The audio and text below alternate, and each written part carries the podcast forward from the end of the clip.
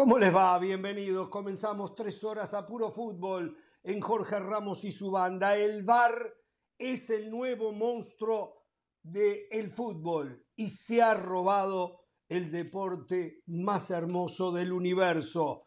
Este será tema para hoy también. El nivel mostrado en este arranque de las diferentes ligas europeas. El ego comienza a hacer estragos y con las ilusiones del Paris Saint-Germain para tener un gran año futbolístico. Atención, eh, este tema puede tener un final insospechado. Hablando de ese tema, Mbappé deja saber la realidad de lo que se necesita para ganar el balón de oro. Atención madridistas, teléfono ¿Qué pasa en México que ni para los clásicos ya se llenan los estadios? Atención, ¿eh? un tema que va enrabado con el anterior. Habló Marcelo Bielsa, ustedes saben que no habla mucho. Sí, habló y está en nuestra línea con la adoración a equipos de otras latitudes. Pereira analizará el, al portero de Cruz Azul, Sebastián Jurado, y sus costumbres no siempre buenas. Y como se esperaba, como ya es costumbre, el Brasil-Argentina, porque ellos así lo quisieron, no se va a jugar. Se salieron con las suyas, pero a la India la eliminaron. Ni siquiera le dejan hacer el Mundial Femenil Sub-17 por haber violado el reglamento. Así las cosas. ¿eh? Somos todos iguales, pero hay algunos que son más iguales que otros. Damas y caballeros, bueno, mi regreso o mi primera aparición en la semana después de todo el esfuerzo que hicieron ayer los muchachos de la banda para cumplir con mi ausencia y en parte lo lograron porque los escuché y la verdad fue un esfuerzo enorme, sé lo que les cuesta, pero la verdad que disimularon mi ausencia. ¿eh? Eh, el saludo para la banda, hoy la señora de las alas descansa, el señor Pereira que ayer hizo una muy buena conducción, hoy le toca nuevamente volver a su lugar de origen, el lugar que le corresponde y el que lo llena perfectamente. El uno de la banda, ¿cómo le va? ¿Qué tal, Ramos? Muy bien, muy bien, muy contento de este lugar, tranquilo si no me importa a mí conducir, mi ego no me lleva a, tener que conducir, a tener que patear los penales, a tener que llevar el nombre de mi programa. No, tranquilo, no necesito eso, señor Ramos. No soy Messi, no soy. No, Messi no, no soy Neymar ni soy Mbappé. Aquí en el programa sí hay muchos Mbappé y hay muchos Neymar, no, no es mi caso, no es mi caso. Pero aquí hay un eh, Ancelotti. Eh. Aquí hay un Ancelotti, Pereira, y no es usted. Ahora después se lo voy a decir. Sí, dígame, Pereira, diga. Después me lo dice. A ver, algunas cositas. Primero, fue autorizado, ya después de alguna, alguna inspección, el estadio Claudio Chiquitapia. ¿En qué estamos? El estadio Claudio Chiquitapia de Barraca Central ya fue autorizado para que el conjunto de Barraca juegue en dicho estadio. ¿Qué hizo Chiquitapia para que le pongan, le pongan al estadio el nombre de él? Claudio Voy a hablar con él, a ver si yo hago lo mismo en Danubio, a ver si me lo ponen a nombre mío. usted, usted seguramente hizo más por Danubio, que hace poco y nada, por cierto, le cuentan, pero igual. Seguramente hizo más que lo que hizo Chiqui Tapia. Tenemos mejores ¿eh? vestidores que los del Liverpool, ¿eh? Tenemos mejores vestidores. ¿eh? Voy a hablar de ese tema también. ¿eh? Suárez, si quiere ir, ¿eh? Suárez dijo, ¿dónde me metí? ¿Dónde me metí? Y me cuenta que Suárez dijo, ¿dónde me metí estos vestuarios? Qué grande el fútbol uruguayo. Este fútbol de barrio, la verdad, la verdad estoy equivocado. Qué se venía a jugar acá con el fútbol uruguayo. Tenía mejores vestuarios. A ver, eh, se está disputando la última instancia de esta interminable ronda de clasificación, porque tiene cuatro etapas de partidos de vuelta en la Champions de Europa el PSV Eindhoven contra el Ranger de Escocia.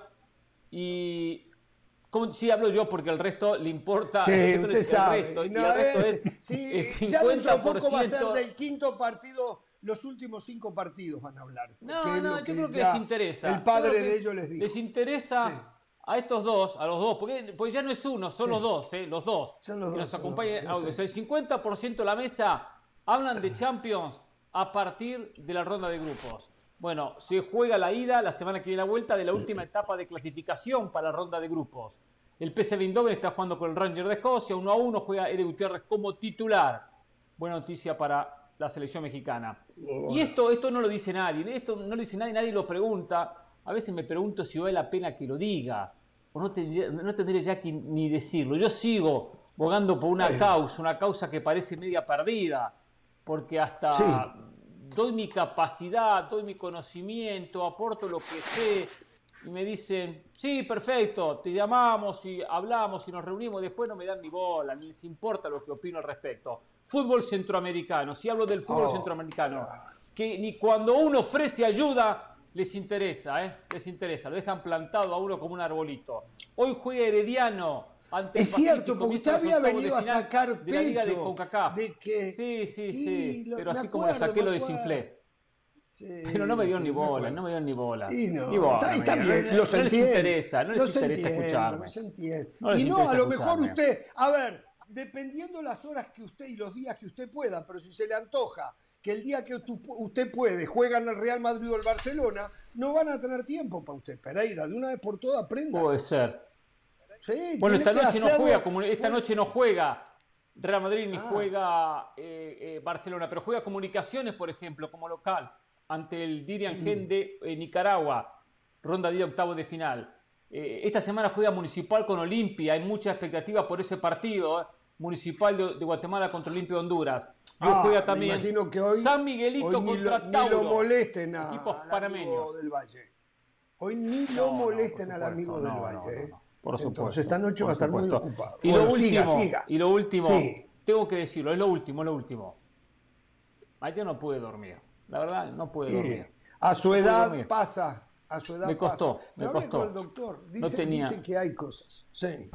Sí, bueno, no puedo dormir. Yo, la verdad, que los traicioné. Los traicioné a todos. Los traicioné aquí en Jorge Ramos y su banda, tengo que decirlo. ¿Por qué? Lo digo porque si de repente lo digo, quizás me sienta más tranquilo, desahogado y yo pueda dormir tranquilamente. No lo sé, no lo sé. Ayer no pude dormir. Después les, cuento, después les cuento, pero sí, los ah, traicioné, los traicioné. ¿A mí? ¿A mí también? ¿A mí también? ¿Que yo no estaba ayer? En general a todos, a todos, a todos. Empezando por Edgardo Matei, Brian, García. Y es un traicionero. Podríamos decir que usted es un traicionero. Sí, lo admito, lo, admito. O un traidor. No como otros, no como otros que no admiten ciertas realidades por ejemplo, que son clientes del Real Madrid. Otros no quieren admitir, yo admito que los traicioné a todos. Saben que ayer eh, aproveché mi día libre y estaba haciendo un poquito de ejercicio y los estaba escuchando mientras hacía ejercicio. Y me llamó profundamente la atención algo que yo ya había notado acá, inclusive bajo mi conducción, que un integrante de la banda ayer no hablaba. Estaba callado. Es verdad. Exacto, no, no, no, Ya digo, no es nuevo, lo había notado con mi presencia, pero ayer lo pude ratificar en mi ausencia y desde afuera. Y no hablaba, y no hablaba, y no hablaba.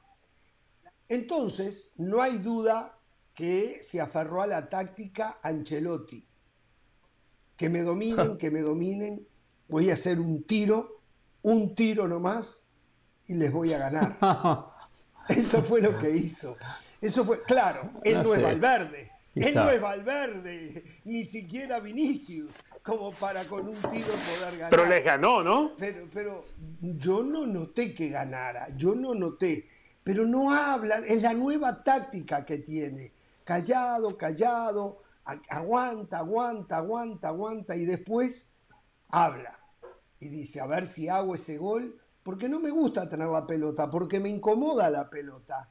¿eh? Simplemente quiero hablar poco para no exponerme mucho, decir lo justo y ganar. El tema es que lo más importante es ganar y por lo que yo pude apreciar ayer desde afuera, no ganó, no ganó. No, pero no voy a decir que es un fracasado, ¿eh? aunque fracasó en el intento de nuevo, yo busco en el diccionario la palabra fracasado, fracaso me lleva a fracasado, pero eh, ¿cómo le va del Valle? ¿Cómo está usted? Eh, Todo lo que dijo de Richard me parece injusto. Richard es un gran compañero, pero yo lo comprendo, Richard. Calidad versus cantidad, Richard. Calidad versus cantidad. Compañeros que se mandan monólogos y la verdad no, no dicen nada, dicen poco. Sobre la CONCACAF League que mencionaba Hernán, la verdad hay que felicitar a Universitario. Qué bueno es que hayan invertido en su infraestructura.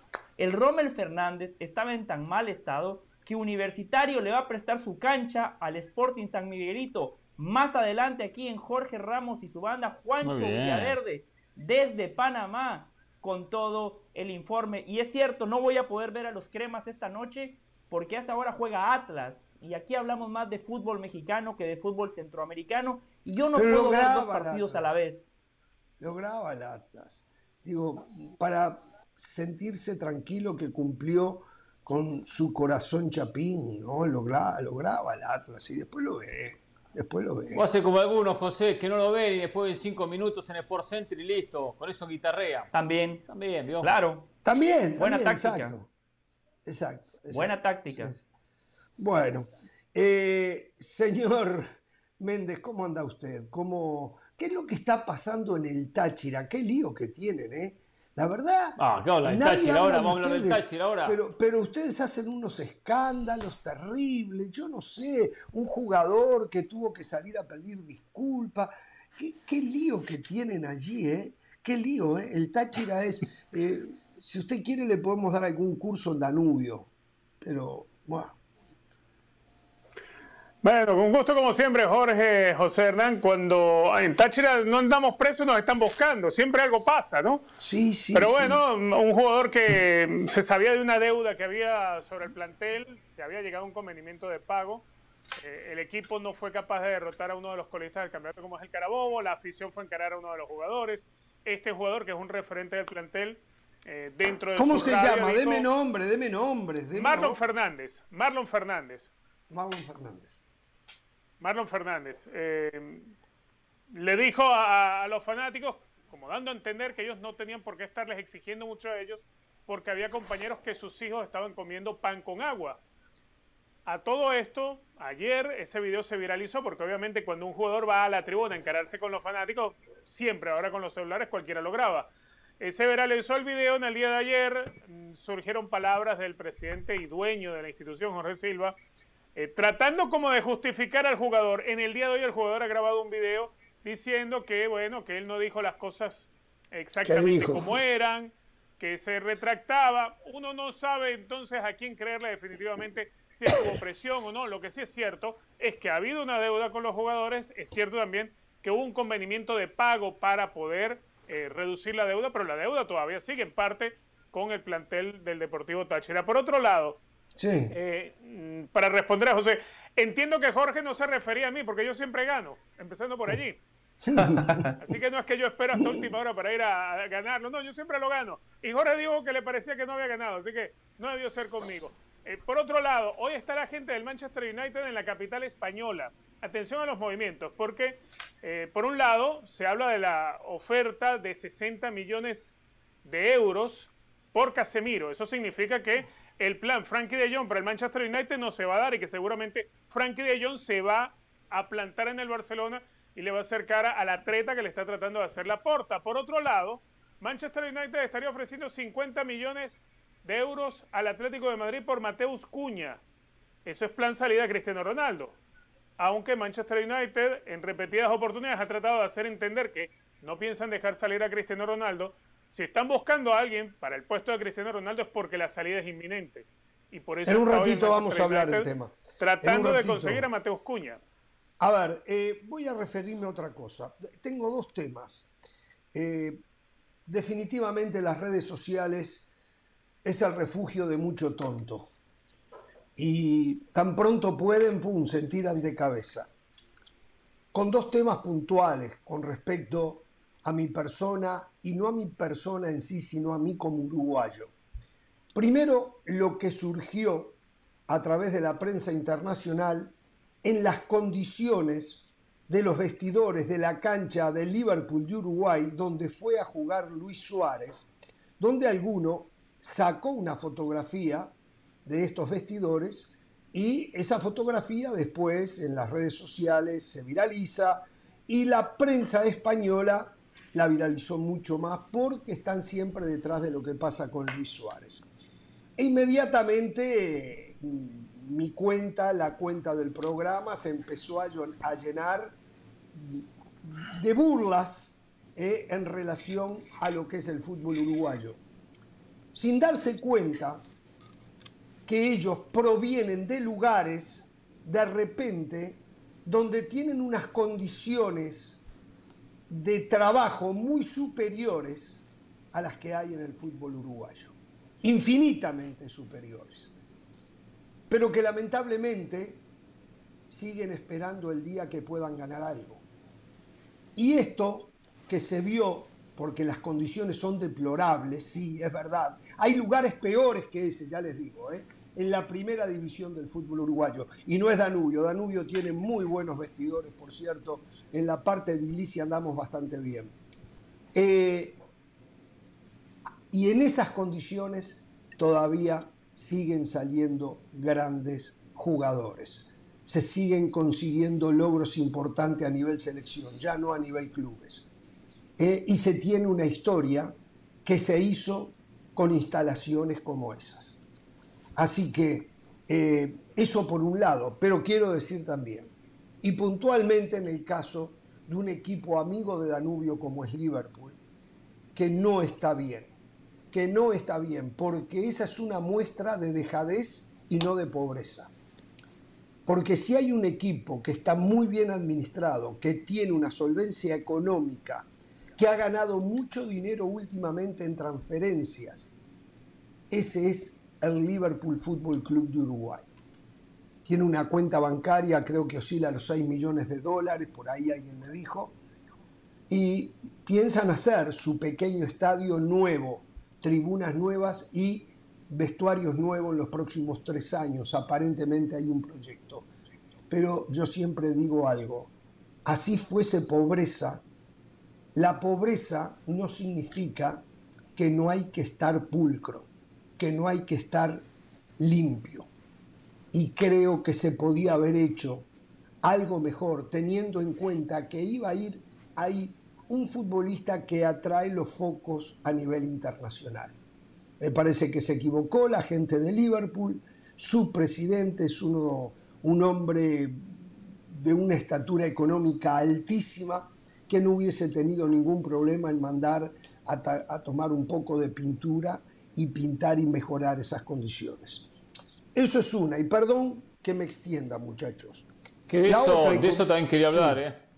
Ah, bueno, diga, reaccionen ustedes a eso. Reaccionen primero, primero, ojalá que esto le sirva a, a, la AUF y a todo el fútbol uruguayo para crecer y mejorar su infraestructura, que le sirva, porque hay que vender mejor el producto. Hoy es muy importante la imagen a nivel internacional. Porque vender el producto no es solo la venta de futbolistas, la venta de los derechos televisivos del fútbol uruguayo. Eh, para que el día de mañana un futbolista, si no es uruguayo, argentino, chileno, colombiano o por qué no italiano, diga, ah, quiero jugar en la Liga Uruguaya. Entonces, es importante la imagen y el crecimiento y no, y no quedarse. Por otra parte, ¿verdad? El uruguayo tiene que estar muy orgulloso que con esa infraestructura saca la cantidad de jugadores que sacan. Ojo a lo siguiente, hay muchos jugadores africanos. El otro día hacía el partido, creo que fue Valencia que hice contra, fue en ese partido, ¿no? Eh, contra Girona. Había un futbolista nacido en África de nacionalidad francesa y iba a jugar en la selección de Francia. Ni me acuerdo quién era, no de los grandes jugadores conocidos. Y yo pensaba lo mismo, ¿dónde en África? ¿Cuáles son la, infraestructura, el estadio, el lugar donde jugó, donde entrenó, donde apareció como futbolista? Quizás tan o peor de lo que hoy podemos ver en algunos estadios del fútbol uruguayo, muy posiblemente. Pero se tapa cuando se menciona. Europa está repleto de, de niño. Claro, y, Francia, y Francia hoy eh, eh, constantemente lleva y lleva futbolistas africanos que han pasado por el mismo camino, por el mismo camino. Exacto. pero bueno, una cosa para, para mencionar no eso. señala lo otro. Bien. Algo más. Hay que destacar lo de Luis Suárez. Hay que destacar lo de Luis Suárez. Luis Suárez nunca se quejó.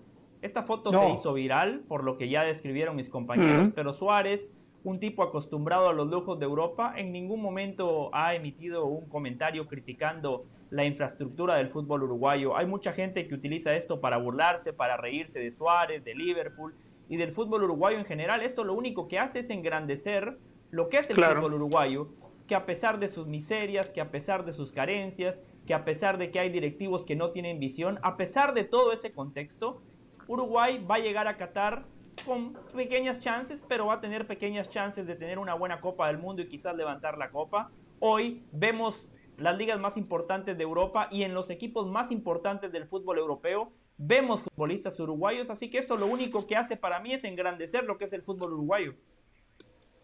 Totalmente de acuerdo. Y lo más triste es que haya que, que de pronto darse cuenta que esto está sucediendo por la llegada de Luis Suárez. Es que el tema, el tema, como bien lo dice Jorge, de la pobreza no tiene nada que ver con, estar sucio, con no estar arreglado.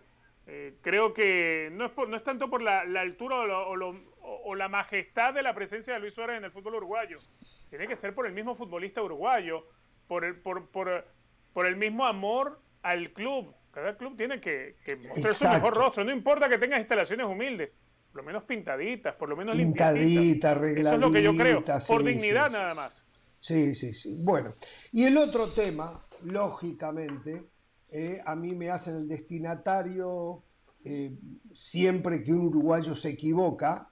Eh, yo soy el destinatario. Me recuerdo el gol que nunca existió, pero que los peruanos vieron adentro en las eliminatorias bueno, yo era el destinatario. A ver, y lo de Luis Suárez y todo. Lo que pasó con Darwin Núñez este fin de semana, que fue expulsado en su primer partido como titular. Se equivocó, pero se equivocó feo. Ahora ya metimos este video. Vean ustedes lo que pasaba con Darwin Núñez. ¿eh? Vean ustedes todo lo que tú... Y esto no justifica lo de Darwin Núñez. Fue una estupidez y él lo sabe y hoy a través de las redes sociales ofreció disculpas y prometió que no va a volver a pasar. Pero lo volvió loco Joaquín Andersen, el danés. Lo tocó, lo empujó, le pegó, en esta ahí le pegó Darwin Núñez al danés, pero lo tenía enloquecido. Lo buscó, lo buscó, lo buscó.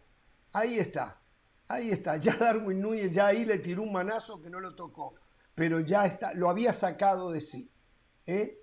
Ahora bien, Darwin Núñez tiene que aprender que esto le va a ocurrir en la Premier League. En, Uruguay, donde se hizo Darwin Núñez, seguramente esto marcaban FAU y tiro libre. No sé si le mostraban amarilla al, al rival.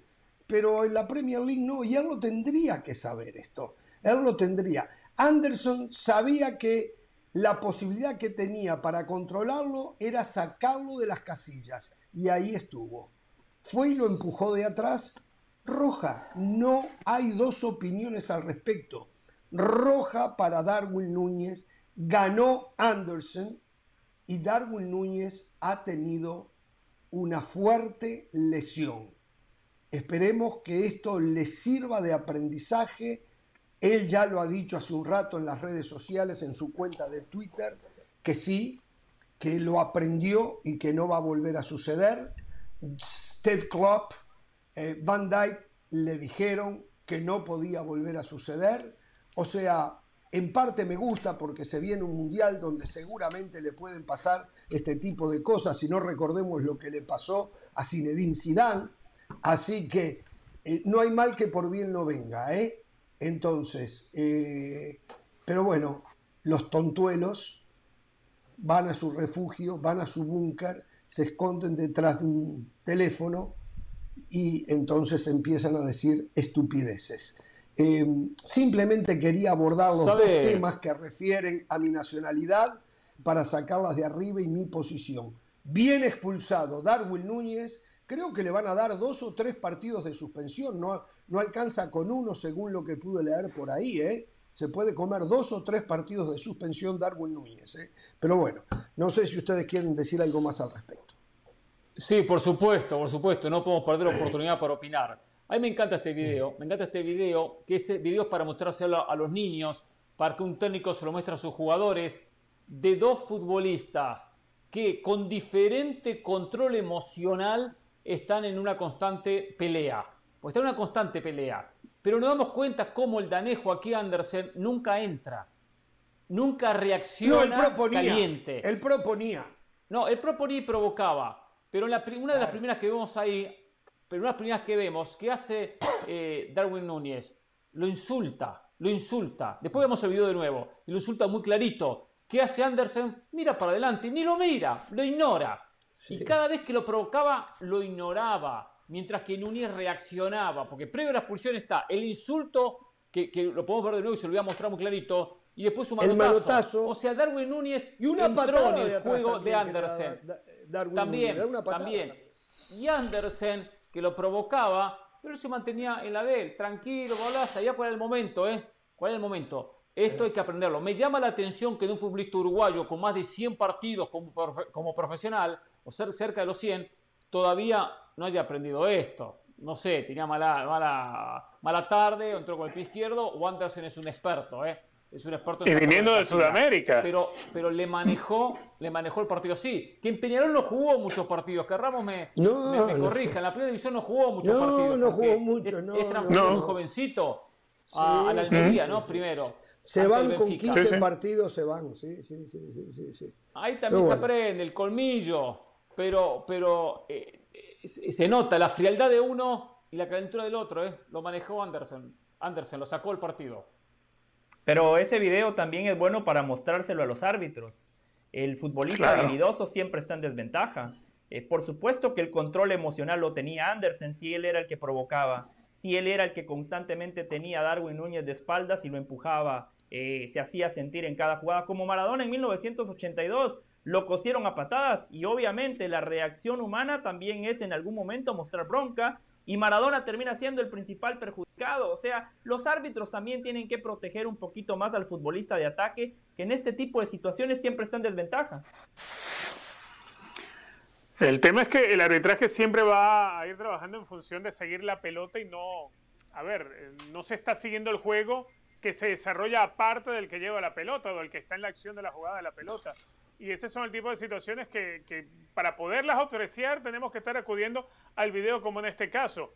Por ejemplo, cuando eh, está retrocediendo el defensor porque Darwin Núñez va a atacar el espacio vacío y la pelota está cerca de la media cancha todavía, es donde el jugador puede cometerle una infracción de ese tipo, puede empujarlo, desplazarlo y no va a quedar captado en el foco de atención ni del árbitro ni de, ni de las cámaras de televisión en muchos de los casos. Entonces, yo no sé eh, si, si la solución para esto, para que el arbitraje pueda tener más en consideración, es que tengamos más árbitros, porque a veces uno dice, con los tres árbitros, cuando nos inventaron aquello del, del árbitro de la línea de gol, eh, a- al fin y al cabo no se terminó de resolver nada. Bueno, si agregamos más árbitros, creo que tampoco estamos resolviendo el problema, pero definitivamente este tipo de acciones hay que tratarlas irlas siguiendo. pero el árbitro hizo lo que tenía que hacer, los pulsó y ya está. Es- es- Era, era expulsión. Claro, expulsó a Darwin Era Núñez, pero expulsó a. Darwin Núñez, pero Acá no, no el que lo control. provocó. Como usted Al ¿Cuántas- otro una ¿Cuántas amarilla le le tenía que haber mostrado. provocó, ¿eh? Al otro una amarilla le ¿Cuántas tenía que haber le mostrado. ¿eh? Al que lo provocó. Andersen fue, Andersen fue amonestado, no sé, no sé, estoy mirando, minuto, ah, creo que minuto ¿Cuántas faltas le 56. marcaron a Andersen? En el momento... Eh, Oh, lo amonestó, lo amonestó entonces. ¿eh? Ahora, el mismo exacto. expulsó a Darwin y amonestó a, a- Ah, perfecto, perfecto entonces. Está Estoy bien. viendo el dato, ¿eh? Por- Andersen amonestado en Porque sí, lo 56. empuja enfrente Ahora- del árbitro, es que lo empuja. Claro. Ahora, eh, esto pasa muy seguido en los partidos. Yo lo que digo es que acá Núñez no, tendría- no tendría que haber entrado. Entró en el juego No, del eso rival. está clarísimo. Entró. Exacto. Sea, Ahora, fueron 56 ahora, minutos, no el minuto 90. Y ya al principio ya lo estaba insultando que a los pocos minutos, la primera de las jugadas, que no sé qué minuto transcurría, esa debe ser al comienzo, porque hay muchas jugadas posteriores a esa. Bueno, yo creo que sí, Anderson igual fue amonestado y seguramente ahora va a estar en el ojo de la tormenta, ¿no? O sea, eh, Claro. se descubrió cómo se maneja él con los rivales. Por lo tanto, va a tener que tener muchísimo cuidado el zaguero del Crystal Palace porque los árbitros, los árbitros del VAR, eh, el cuarto árbitro. Está bien, pero, pero si usted, si usted está eh, lo un equipo, Ramos, sí. y lo va a enfrentar a Andersen, sabe que juega contra el Crystal Palace, Oh, ¿y qué le con dice a su con delantero? ¿Qué, no, ¿qué le dice a su delantero? Mirá lo que le pasó juego a del rival. Mira lo que le pasó Claro. a Núñez, que no te pase a ti, ¿eh? Exacto. ¿Podemos bueno, verlo de nuevo yo- el video? ¿Podemos verlo de ¿Quiere nuevo verlo de nuevo? Verlo de Vamos a nuevo. verlo de nuevo. A Sí, ver sí, si lo sí, pedimos sí, de sí. nuevo. Eh, eh, Sí, esto fue muy bueno, es muy bueno, ¿eh? Sí, sí, sí, Fíjense, sí, esta- sí, fí- sí. fíjense acá, fíjense acá. Mm. Ahí va y lo busca perfecto. Ahí lo busca porque llega la pelota. Está bien. Quizá le dice algo. Ahí va y lo, insulta. Ahí insulta. Sí, ah, dos veces. dos veces ni lo mira, ¿eh? Ni lo mira. Bueno, pero antes hubo un, antes hubo un insulto de Andersen. Por eso el, claro. el insulto de Darwin Núñez. Está dentro, dentro de, lo normal. Ahí, ahí le pega, pero fíjese que Andersen no, no reacciona. Núñez va y hasta, hasta se burla seguramente. Andersen no reacciona. Frío. Exacto. Ahí se están insultando, ahí se están insultando. Ahí está. Puede ser, pero, pero sí, sí, sí. Entonces, y le mete manotazo. Pero Andersen no reacciona, eso que digo. El otro mete manotazo, él no reacciona, es como que está en su partido, está como en su mundo. Él está preparado para eso, claro. sí, ya fue mentalmente preparado. Y mira la pelota, claro, y mira la pelota. Exactamente. Exactamente. O sea, nunca, por ejemplo, acá cae, pero él sigue con la pelota, no es que mira, lo insulta, no sabe hasta dónde tiene que llegar el danés, sabe, sabe cuál es el límite. Y eso, eso lo maneja muy bien, ¿eh? que tiene mucho colmillo. ¿eh? Que eso lo vimos en Lugano, lo vimos en muchos centrales, no solamente Sí, sí, claro. bueno, pregúntenle a Pablo Montero si lo han visto. Sí, sí, sí. o sea, Pablo era un maestro. lo que pasa es que Pablo Montero no te usaba los brazos. No, no. Pablo Montero te... volvía loco y no levantaba los, no, sacaba los brazos. Correcto, no sabía correctamente. Por dónde dando. Correctamente. O sea, esto es parte del juego. Lo que el, la víctima en este caso tiene que prepararse mentalmente, principalmente porque es un jugador de ofensiva, de que es factible que le pueda pasar esto como le pasó, ¿no? Entonces, Anderson hizo correctamente su trabajo. Creo, eso sí, de aquí al futuro se va a tener que cuidar mucho ¿eh? porque este es un récord que le va a quedar. Y bueno, y me, también eh, no demoró eh, Darwin Núñez en reconocer públicamente que se equivocó y en prometer que no va a volver a pasar. Las promesas se hacen desde la frialdad.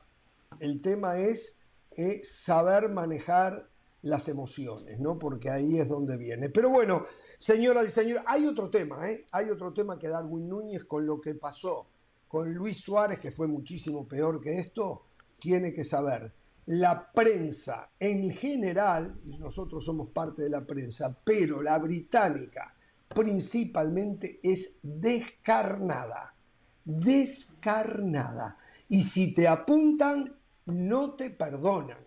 Si te apuntan, te hacen trizas.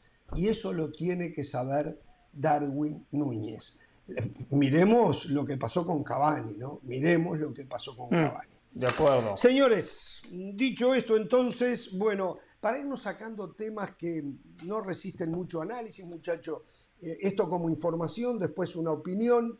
Eh, finalmente la FIFA. ¿Quiere lo de Sebastián o, si quiere terminar la hora de Uruguay, puede hablar de Federico Valverde, la nueva posesión en el Real Madrid, puede hablar del gol del Cabecita Rodríguez, así completamos la hora. ¿Cuántas dudas que le dejó Acá tenemos, ¿Cuántas dudas acá tenemos un Andersen también en el programa, ¿eh?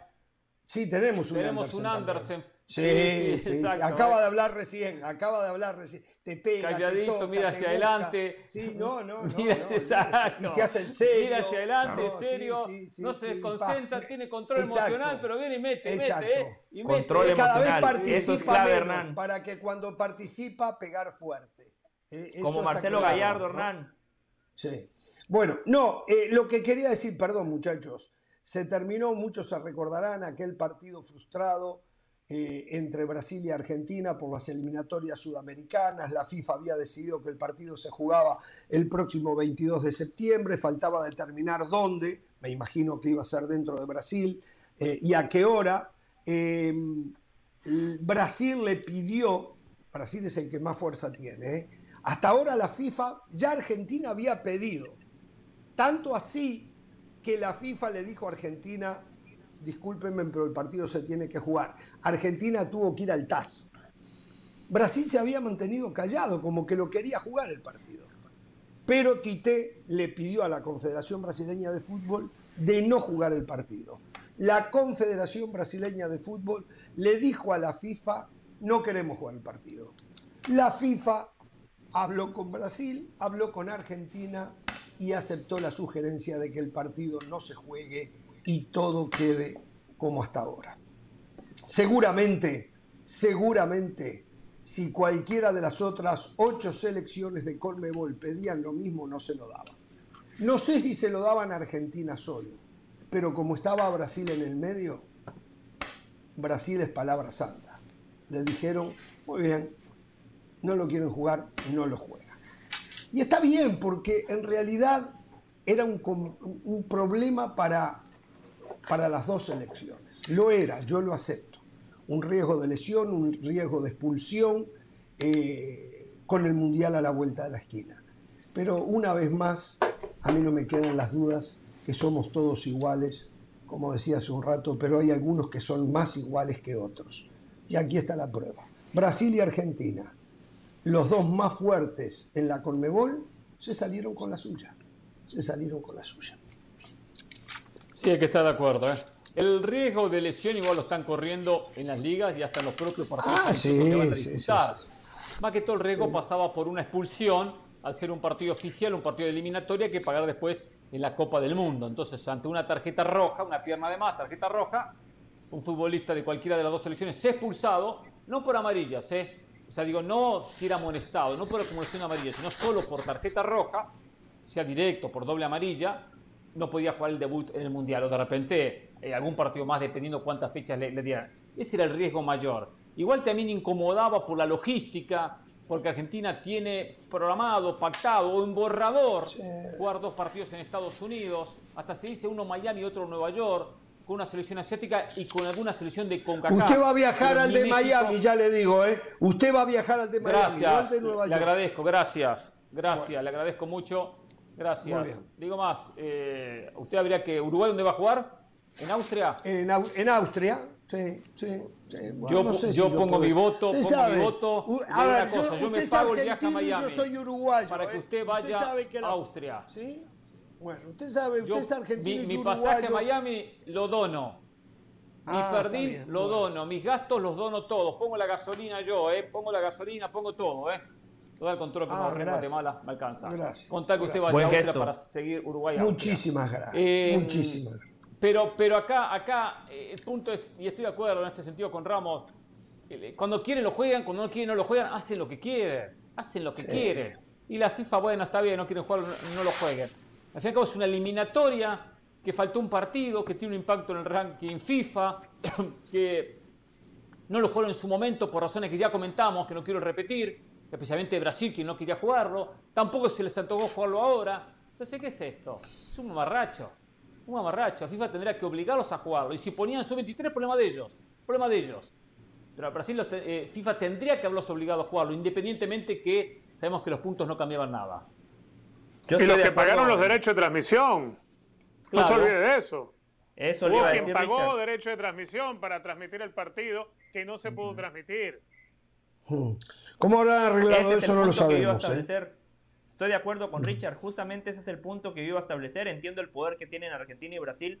Me llama la atención que las televisoras no hayan empujado para que el partido se llevara a cabo. Porque estamos hablando de un Brasil-Argentina. O sea, son los dos partidos más importantes de la eliminatoria. Cuando Brasil recibe a Argentina y cuando Argentina recibe a Brasil.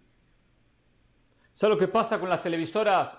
Lo que especulo, dicen perfecto, ¿cuánto plata perdieron? X cantidad, perfecto, X cantidad, ok, lo vamos a compensar con un partido, no, con dos partidos.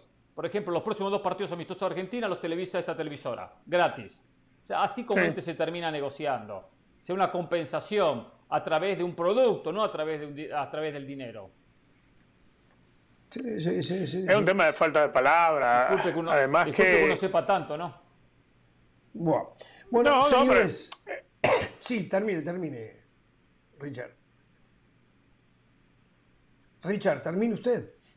No, yo lo que, eh, eh, a ver, lo, lo- lo que es es la falta de respeto para todo el mundo, incluso con aquel fanático que había pagado boleto y se quedó allá.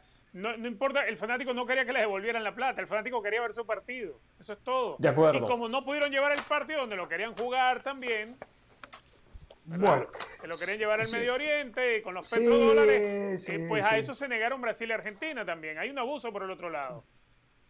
Bueno, señoras y señores, tenemos muchos temas. ¿eh? Hoy arranca una nueva jornada del fútbol mexicano con tres partidos. Las últimas novedades que tenemos en el tema Chivas, lo de América, parece estar muy tranquilo después de la goliza propinada a Pumas y parece que todo se encarrila por el camino normal. Lo de Brian Rodríguez va a pasar, ¿eh? yo estoy casi seguro que va a pasar, porque es como Mr. Smith aquí. Yo voy y le digo, no, esto no lo tenemos que hacer, esto no se puede hacer por tal o cual motivo, y Mr. Smith dice, lo vamos a hacer, lo vamos a hacer, ya está, se va a hacer. Y se tiene que hacer. ¿A qué me refiero? Que en Los Ángeles FC es Steve Cherúndulo, el técnico de Los Ángeles FC, que se opone a la transferencia de Brian Rodríguez al América. Le están echando las culpas a Santiago Baño. Los Ángeles FC lo va llevando con calma, pero a última hora a Cherúndolo le van a decir, necesitamos que se vaya, te trajimos jugadores que pediste y necesitamos ese dinero para hacer otras contrataciones. Por lo tanto, se va a ir. Esto es lo que yo creo, ¿eh? no tengo información. Así que bueno, em, ¿qué más? Uh, el VAR. La FIFA ahora no quiere que en el Mundial los árbitros usen la tecnología. O sea, la FIFA se ha dado cuenta lo que ha pasado con el VAR. La FIFA la tiene clara a esta altura. No puede retroceder, no puede decir, no, vamos a sacar el VAR de funcionamiento. No, no, no, no.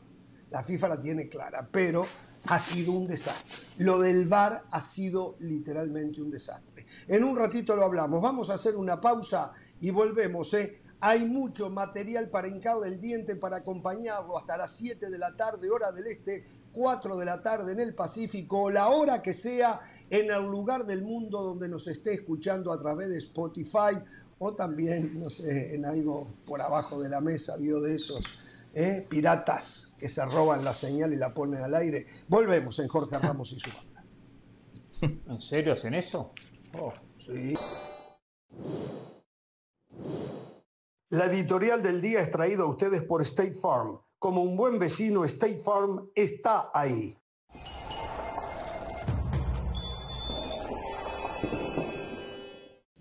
Seguimos en Jorge Ramos y su banda. Recuerden que ESPN Plus tiene todo lo mejor del mundo del deporte. Ahora vamos con Pilar Pérez para ver qué hay en el mundo de otros deportes. Adelante, Pilar.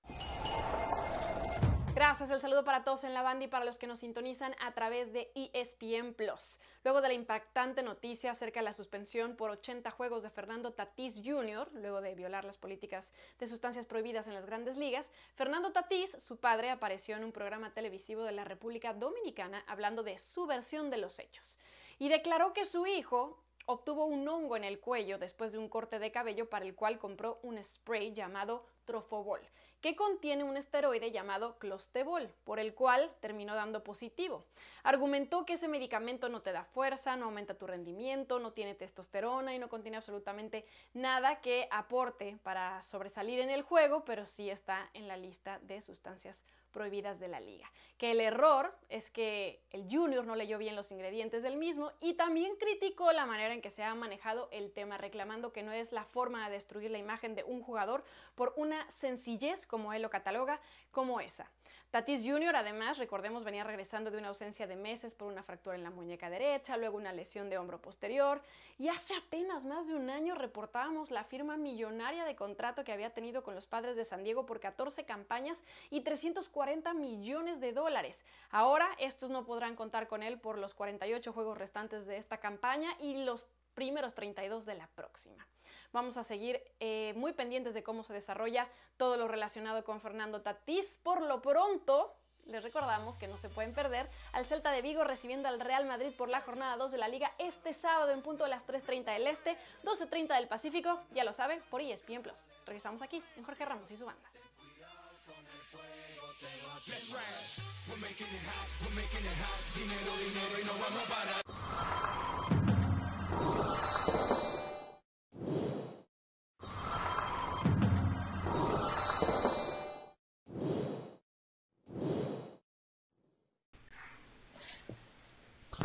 Bien, eh, mucho hemos hablado últimamente, y lo sostengo, eh, de la conducción de Joan Laporta y la hipoteca que hizo del club de cara al futuro, eh, pidiendo plata como por 800 millones de euros, creo una cifra, una cifra similar. Pero ahora, un tuitero, arroba Giordano2020, nos hace llegar un artículo del país recordándonos y una cosa no hace que la otra esté bien. Esto acá lo que yo quiero referirme es cuando hablo que los dos equipos están en quiebra, y hablo del Barcelona y del Real Madrid, uno menos quiebra que el otro, pero que los dos equipos están en quiebra. Para todo hay una explicación, porque estoy seguro si tuviéramos acá la porta nos explicaría eh, por qué esos 800 millones de euros van a ser recuperables por esto, aquello y lo otro en 25 años. Lo otro es, y esto es un artículo del mes de mayo del Real Madrid, donde el Real Madrid cedió una parte del negocio del nuevo Santiago Bernabéu a cambio de 360 millones de euros.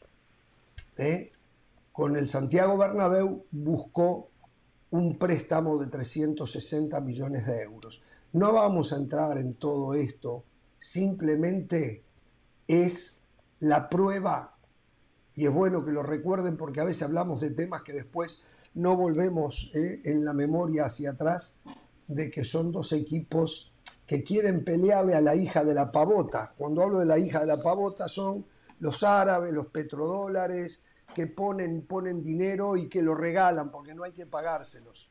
Y entonces el Real Madrid y el Barcelona tienen que luchar con eso y no quieren bajar los brazos, pero están hipotecados. Yo no tengo ninguna duda, absolutamente ninguna, que los dos están hipotecados. Uno mucho más que el otro. Pero esto es simplemente un recordatorio eh, que lo quería traer a colación. Eh, es hora de que hablemos de fútbol, pero también es hora que si ustedes quieren decir algo puedan decirlo de este tema, ¿no? El término quiebra no, no es el correcto. Yo no, no, no veo que un Real Madrid está en quiebra. Sí estoy de acuerdo que tiene deudas y que no tiene un activo, que no tiene un dinero, un efectivo, como realmente se maneja o se menciona, lo que siempre hemos dicho de los números. Ahora, me, corrigen, pero acá el Real Madrid estaba financiando con un banco los 500 millones de euros que le salía la obra por esta reestructuración correcto. del Bernabéu. Esto no correcto. Esto debe ser parte de las ganancias que le iba a dar después de pagar claro. Eh, la deuda con el banco, parte de las ganancias que le va a dar el estadio y que ya las hipotecó. Esto es lo que a mí me a parece. Eso, a eso iba, porque si ya financió la obra, entonces no tiene por qué ir a vender por adelantado las futuras ganancias. No tendría que. Si lo hace es porque dice, perfecto, tengo la deuda de 500 millones, pero aparte no ando con mucho dinero, con mucho efectivo, necesito plata y empiezo a vender lo que van a ser las ganancias, por esta reestructuración del estadio. Claro. Correcto. Sí, no, el dinero no sobra. Eh, uno, yo más que todo, y voy a ser rápido, uno saca conclusión de la economía de España. Y digo la economía futbolística. ¿eh? Valencia gastó 4 millones, Barcelona está endeudado hasta el cogote. Atlético Madrid no, no le sobra un centavo, está en lo justo, acá con la soga al cuello. Y así todos. Entonces no puede ser un equipo que sea la excepción cuando sabemos los manejos que ha tenido. Que tiene más ingresos, sin duda, sin dudas. También tiene más gastos. Bueno, eh, también, damos... también esto ha sido, a ver, históricamente ha pasado. Y es, parte de, de, querer tener, de querer salirse de la realidad. Muchachos, cuando Real Madrid puso los ojos en Cristiano Ronaldo, estábamos hablando del peor momento en aquel entonces, en el 2008, de la recesión. Y en España se atravesaba un fuerte eh, eh, problema económico por la crisis inmobiliaria. Y sin embargo el Real Madrid pues acudió a préstamos y fichó a Cristiano Ronaldo. Y el, fijar montos y pagar fichas de jugadores con montos que no corresponden a la realidad de la economía de un país, y en eso España eh, ha sido más que evidente lo que sucedió no solamente con Cristiano Ronaldo y con, y con Eden Hazard más reciente tal vez en el Real Madrid, pero incluso con las renovaciones de contrato de Messi en el Barcelona, con ciertos fichajes en el Fútbol Club Barcelona, o sea, cifras irreales y que son insostenibles. Y solamente por, por complacer el capricho de la voracidad de agentes y que después te enfrentas a una realidad, no tienes dinero para tratar de fichar y competir con los árabes y de la clientela y la hinchada, porque según dicen acá, lo he escuchado, son equipos que no pueden estar sin ganar. Entonces, eh, entonces están hipotecando. A ver, lo que ha hecho el Barcelona no tiene contrafuerte. La verdad, La- la- el- a- aunque yo ayer los escuchaba, ¿eh? atención con esto. Hay que darle el crédito a Laporta que se merece. Laporta ha convencido a la mayoría de los jugadores porque no los ha obligado. Obligar obligó y se ha portado muy mal con Frankie de Jong. Pero Frankie de Jong le dio la espalda y le dijo, yo no me voy a rebajar un centavo y no me voy a ir de acá, quiero seguir acá, lo cual habla muy bien del grupo del Barcelona donde los jugadores como Frankie de Jong y Aubameyang no se quieren ir. Y, y dicen que Claro. el Chelsea le pagaría a Aubameyang más plata de lo que gana en Barcelona, pero no se quieren ir. Eh, hay que darle crédito a John Laporta en eso. ¿eh? Como hizo una locura pidiendo toda esa plata, Sí. lo ha hecho muy bien en la reducción salarial de su plantilla. ¿eh? Eso crédito absoluto. Muy mal lo que le han hecho a Frenkie de Jong. Como ahora el Real Madrid, situación diferente, lo está haciendo con Marco Asensio.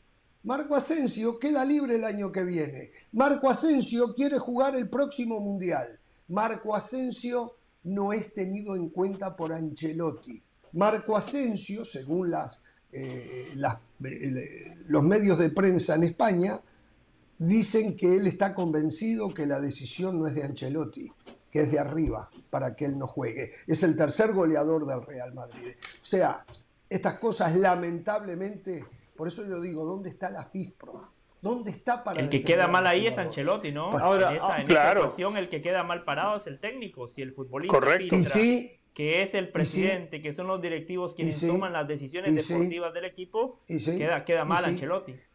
pero se dan cuenta que los dos no, equipos son- mal, están pero- cortados por la misma tijera, ¿no? Hace- el modus operandi pasa a es muy mundial. similar de uno con el otro. Exacto. Eso Pero es que a primero tiene que defender un técnico, tiene que defender a sus jugadores.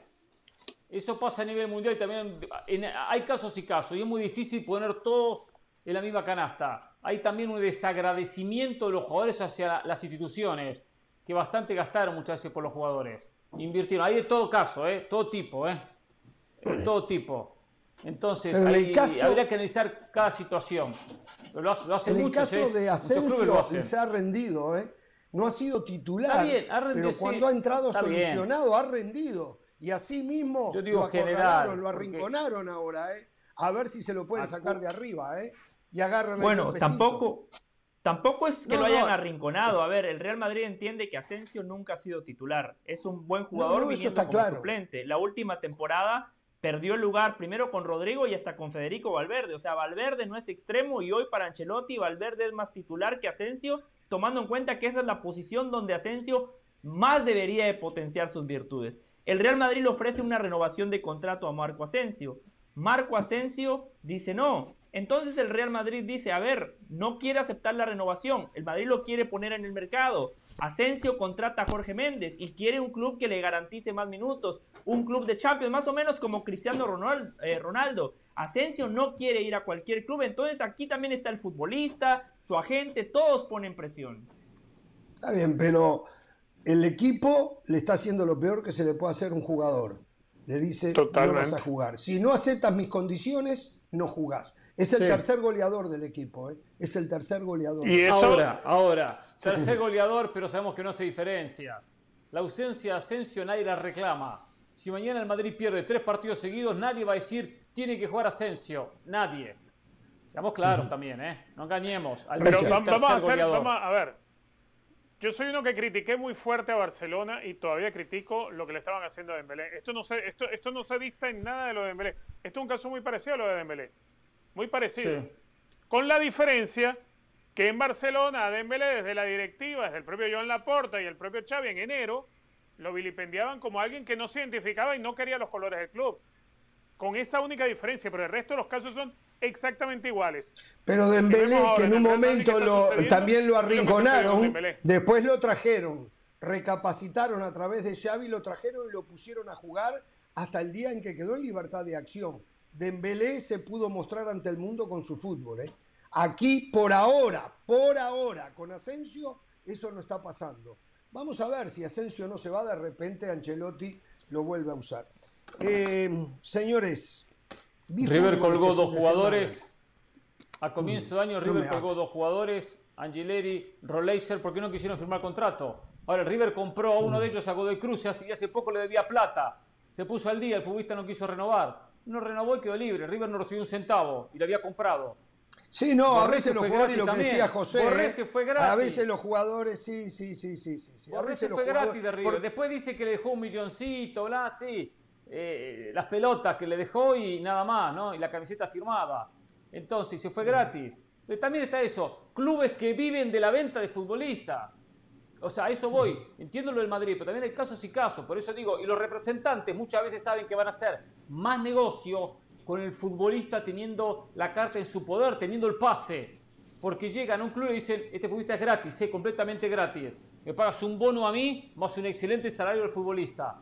Entonces el, el club dice, ah, perfecto, listo, que quede libre. También está esa situación. La FIFA tendría que rever ese tema contractual, habría que, que- que trabajarlo un poquito, habría que pulirlo. para tratar de proteger un poco más a los clubes, ¿no? Fundamentalmente. De acuerdo, a los sí. clubes. Algo Los buscar algo sí, justo. Sí, sí, sí, sí, sí. Bueno, a ver, eh, estuve viendo fútbol este fin de semana. Quiero decir que la Premier League, bueno. en mi opinión, sigue, sigue cortada, pero, pero lejos del resto, ¿eh? Lejos del resto.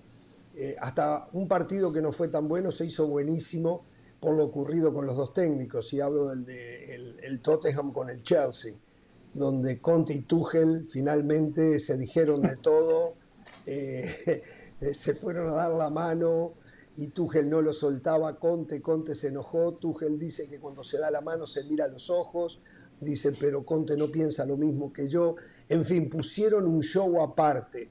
Pero el partido fue lindo, con un Chelsea que en líneas generales fue mejor. Eh, la verdad que veo a Chelsea como gran protagonista eh, para este torneo. Eh, tal vez le falte un 9 de, de mayor peso, pero me gustó, me gustó lo de Chelsea. Tottenham eh, fue un equipo de respuesta, propuso muy poco eh, y un muy lindo partido. Después vi el del Liverpool eh, frente al Crystal Palace. Eh, este Liverpool, yo no sé si ustedes vieron alguno de estos partidos. Este Liverpool Eh, Este no, no, es el porque mismo coincidió Liverpool. con el programa ayer, el del Liverpool. Ah, al aire. ese es un tema, ¿ves? Ese es un tema que yo hablo con Mr. Smith y no hay caso, ¿eh? Se hace lo que él quiere. Porque sí, tenemos un problema que el, el programa ahora va en contra de muchísimo fútbol, de muchísimo fútbol, es cierto. Eh, Y ayer fue uno de esos días y cada, los lunes cada vez más va a ser así.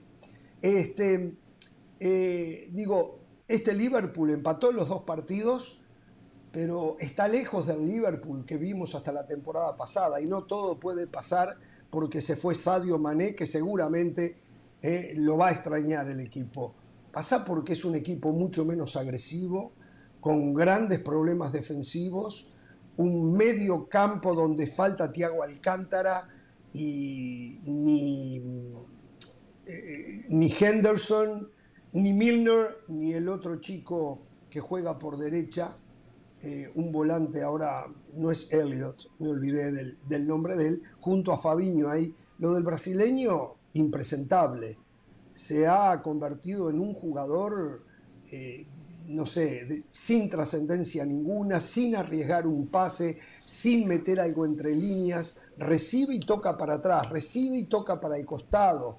Eh, no sé si es que recién está empezando la temporada. De todas maneras, de todas maneras, Crystal Palace, sí, mucho menos, esperó, contragolpeó, Saja muy bien en, en la definición del primer gol, este, y había tenido uno antes, eh, que se lo anularon por posición adelantada a la misma jugada. Muchísimos problemas defensivos del Liverpool. Pero a lo que voy es que el espectáculo en la Premier League está garantizado. Por el lado de la liga, lo que vi- no vi nada de Italia. Lo que vi de la liga, y se está lejos, se está lejos porque hay mucha diferencia. Uno que ve Real Madrid y ve a Barcelona. Yo vi un poco también al Atlético de Madrid con una postura diferente ¿eh? del equipo del Cholo Simeone. ¿eh? Una postura de poner el equipo más adelante, de ser eh, eh, más protagonista con la pelota, eh, de buscar jugar más arriba. Y eso que en el banco, cuando uno mira el banco del Atlético de Madrid, Rodrigo de Paul, titular en la selección argentina. El exjugador del Barcelona, Griezmann, titular en la selección francesa o lo era Carrasco. menos Mbappé. Carrasco titular en Correa. la belga. Mateo Correa. Cunha. Eh, eh, eh, Mateo Cuña, Correa y Cuña que entran muy a menudo en Argentina. No, no, no, no, Condovia. no. Suplentes en el Atlético de Madrid. eh. Todos suplentes. Suplentes en el. Todos suplentes, no se puede creer. El plantel que tiene el Cholo Simeone. Por eso yo no puedo escuchar más. Si el Cholo vuelve a jugar como le gusta jugar al Cholo, ah, es que no puede competir si no es de esa manera. No, no, perdón, eso no es verdad. Hoy no le envidia prácticamente nada al Real Madrid y al Barcelona. Y si le envidia, un poquito. El, el Barcelona armó un plantel, no quiere decir que vaya a ser un equipazo, ni mucho menos, pero armó un plantel. En líneas generales, de lo que vi de fútbol, me sigo, me sigo quedando con la Premier.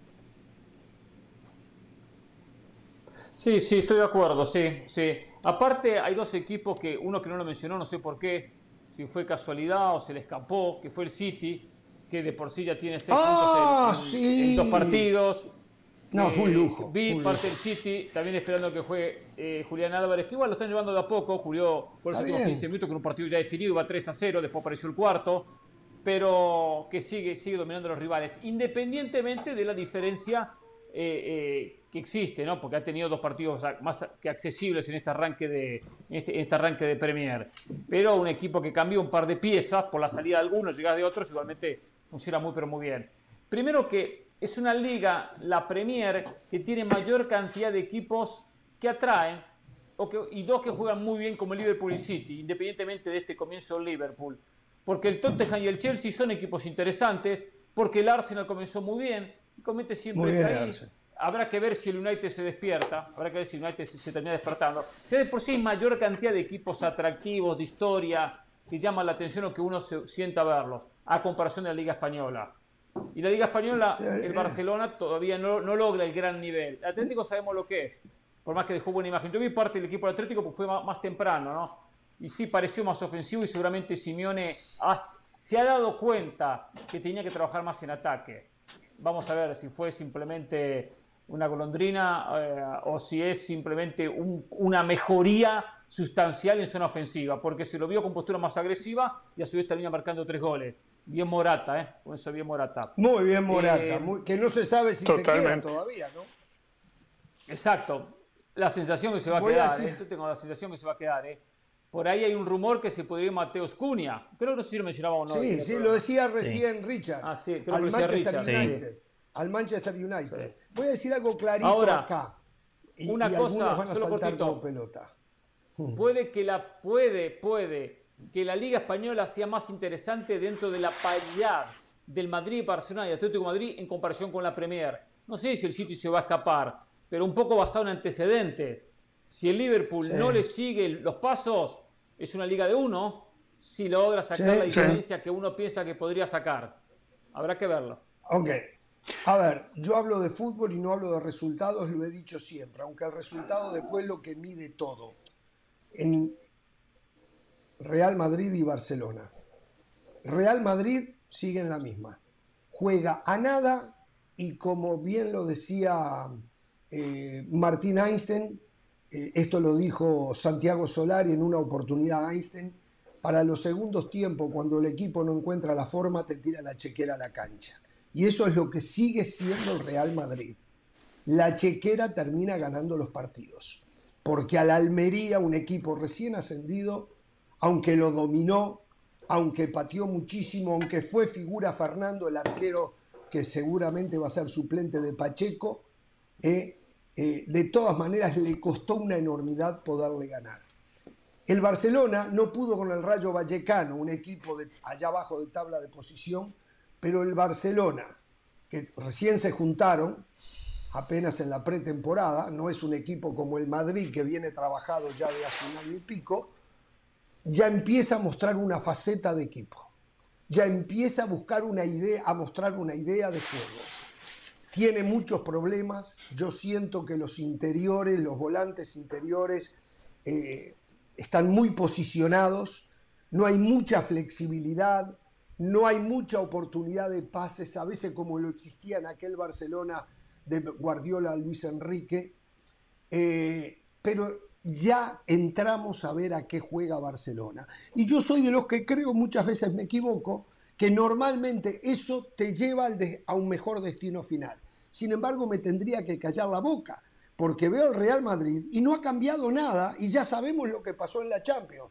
Partidos donde se llevó bailes y los terminó ganando, y no uno, cuatro partidos que se llevó terribles bailes y los terminó ganando. Entonces, desde la realidad es una cosa, desde la apreciación y eh, el análisis futbolístico en mi cabeza, digo que sigo viendo al Real Madrid jugar a nada, donde te tiran la chequera arriba y te matan, y te matan, y te comen.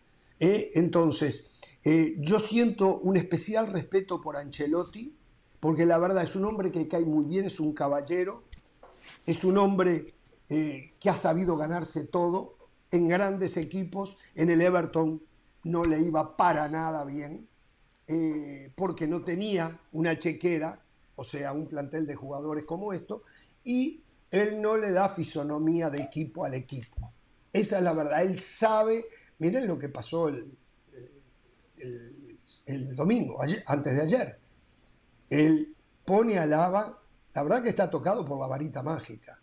Primera pelota que tiene, tiro libre, la clava en un ángulo. Me van a decir a mí, como decía yo en la final de la Champions, que él practicó que lo pelotearan, que cortó a la sacara de los ángulos y que hubiese un solo tiro al arco para ganar el partido y ser campeón. No, tocado por la varita mágica. Una vez más lo vimos ahora en un partido con poquita trascendencia frente a la Almería. Le da ingreso a Lava. Muchos se preguntaron, ¿y por qué a Lava? Si lo que no pueden es hacer goles. Porque está tocado por la varita mágica el señor Ancelotti. Y pone un jugador que nadie se imaginaba que iba a ser el responsable del triunfo, zaguero central. Son cosas que a veces cuesta explicar. Es más, yo no puedo. Bueno, pero metió a Lava no, no por los tiros libres, metió a Lava porque el Madrid estaba jugado en ataque y lo metió para jugar como lateral por izquierda, que Alaba tiene más proyección que Mendy. Después sí, justamente ingresa cuando va a cobrar el tiro libre, que no es algo nuevo. David Álava es uno de los, de- de los Exacto. jugadores muy Lo pone buenos que por una cosa y le soluciona parada. otra, ¿no? Eso es, lo que, eso es lo que digo, José. Lo pone No, por una cosa, pero está Está tocado bien, pero yo, yo lo que digo es que no lo metió porque había un tiro libre. No, dijo, pero ah, yo- fue lo que yo dije, Alaba. José. Fue lo que yo dije, o a lo mejor no me expresé bien. Fue lo que dije. Lo pone, todo el mundo se preguntaba para qué lo puso. Y resulta No, no, no, que pero, sale pero un es, tiro es libre que, que, no fue falta. Es Por que otra parte, que todo no el mundo se falta. preguntaba para qué lo pone.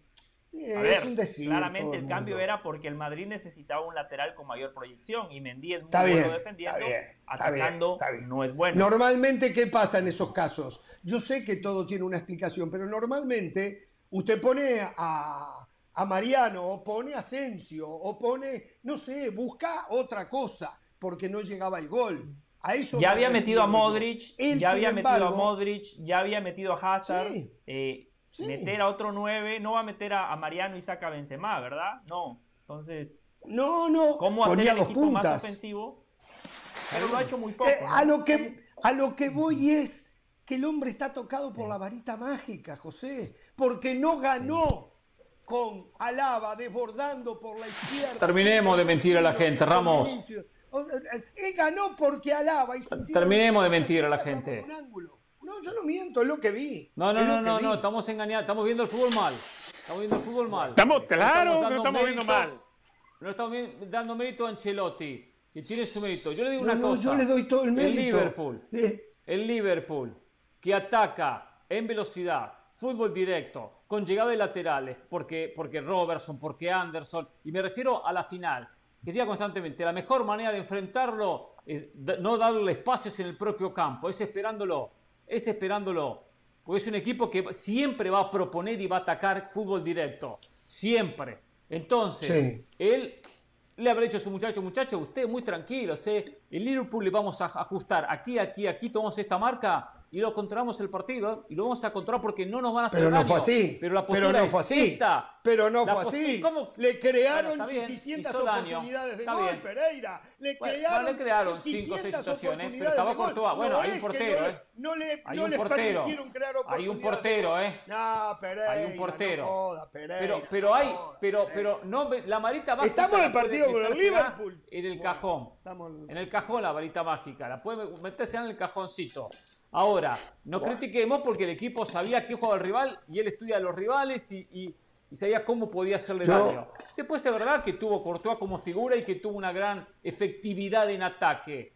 Pero plantó el partido no abierto, no dijo, no le vamos a jugar golpe a golpe, no le vamos a jugar ataque por ataque, no vamos a jugar proponiendo con un equipo que cuando recibe con su fútbol veloz y, eh, y frontal... Hablemos del cara. partido con el Almería, Pereira. Ya el otro dijimos todo lo que teníamos que decir, ¿no? Bueno, pero se me Hablemos partido con decirlo, porque Almería usted ensucia todo lo lo que tiene que ver con Ancelotti. Seguramente usted como No, otro de la mesa, no. si era Zidane, El si era Zidane, lo llevaban arriba.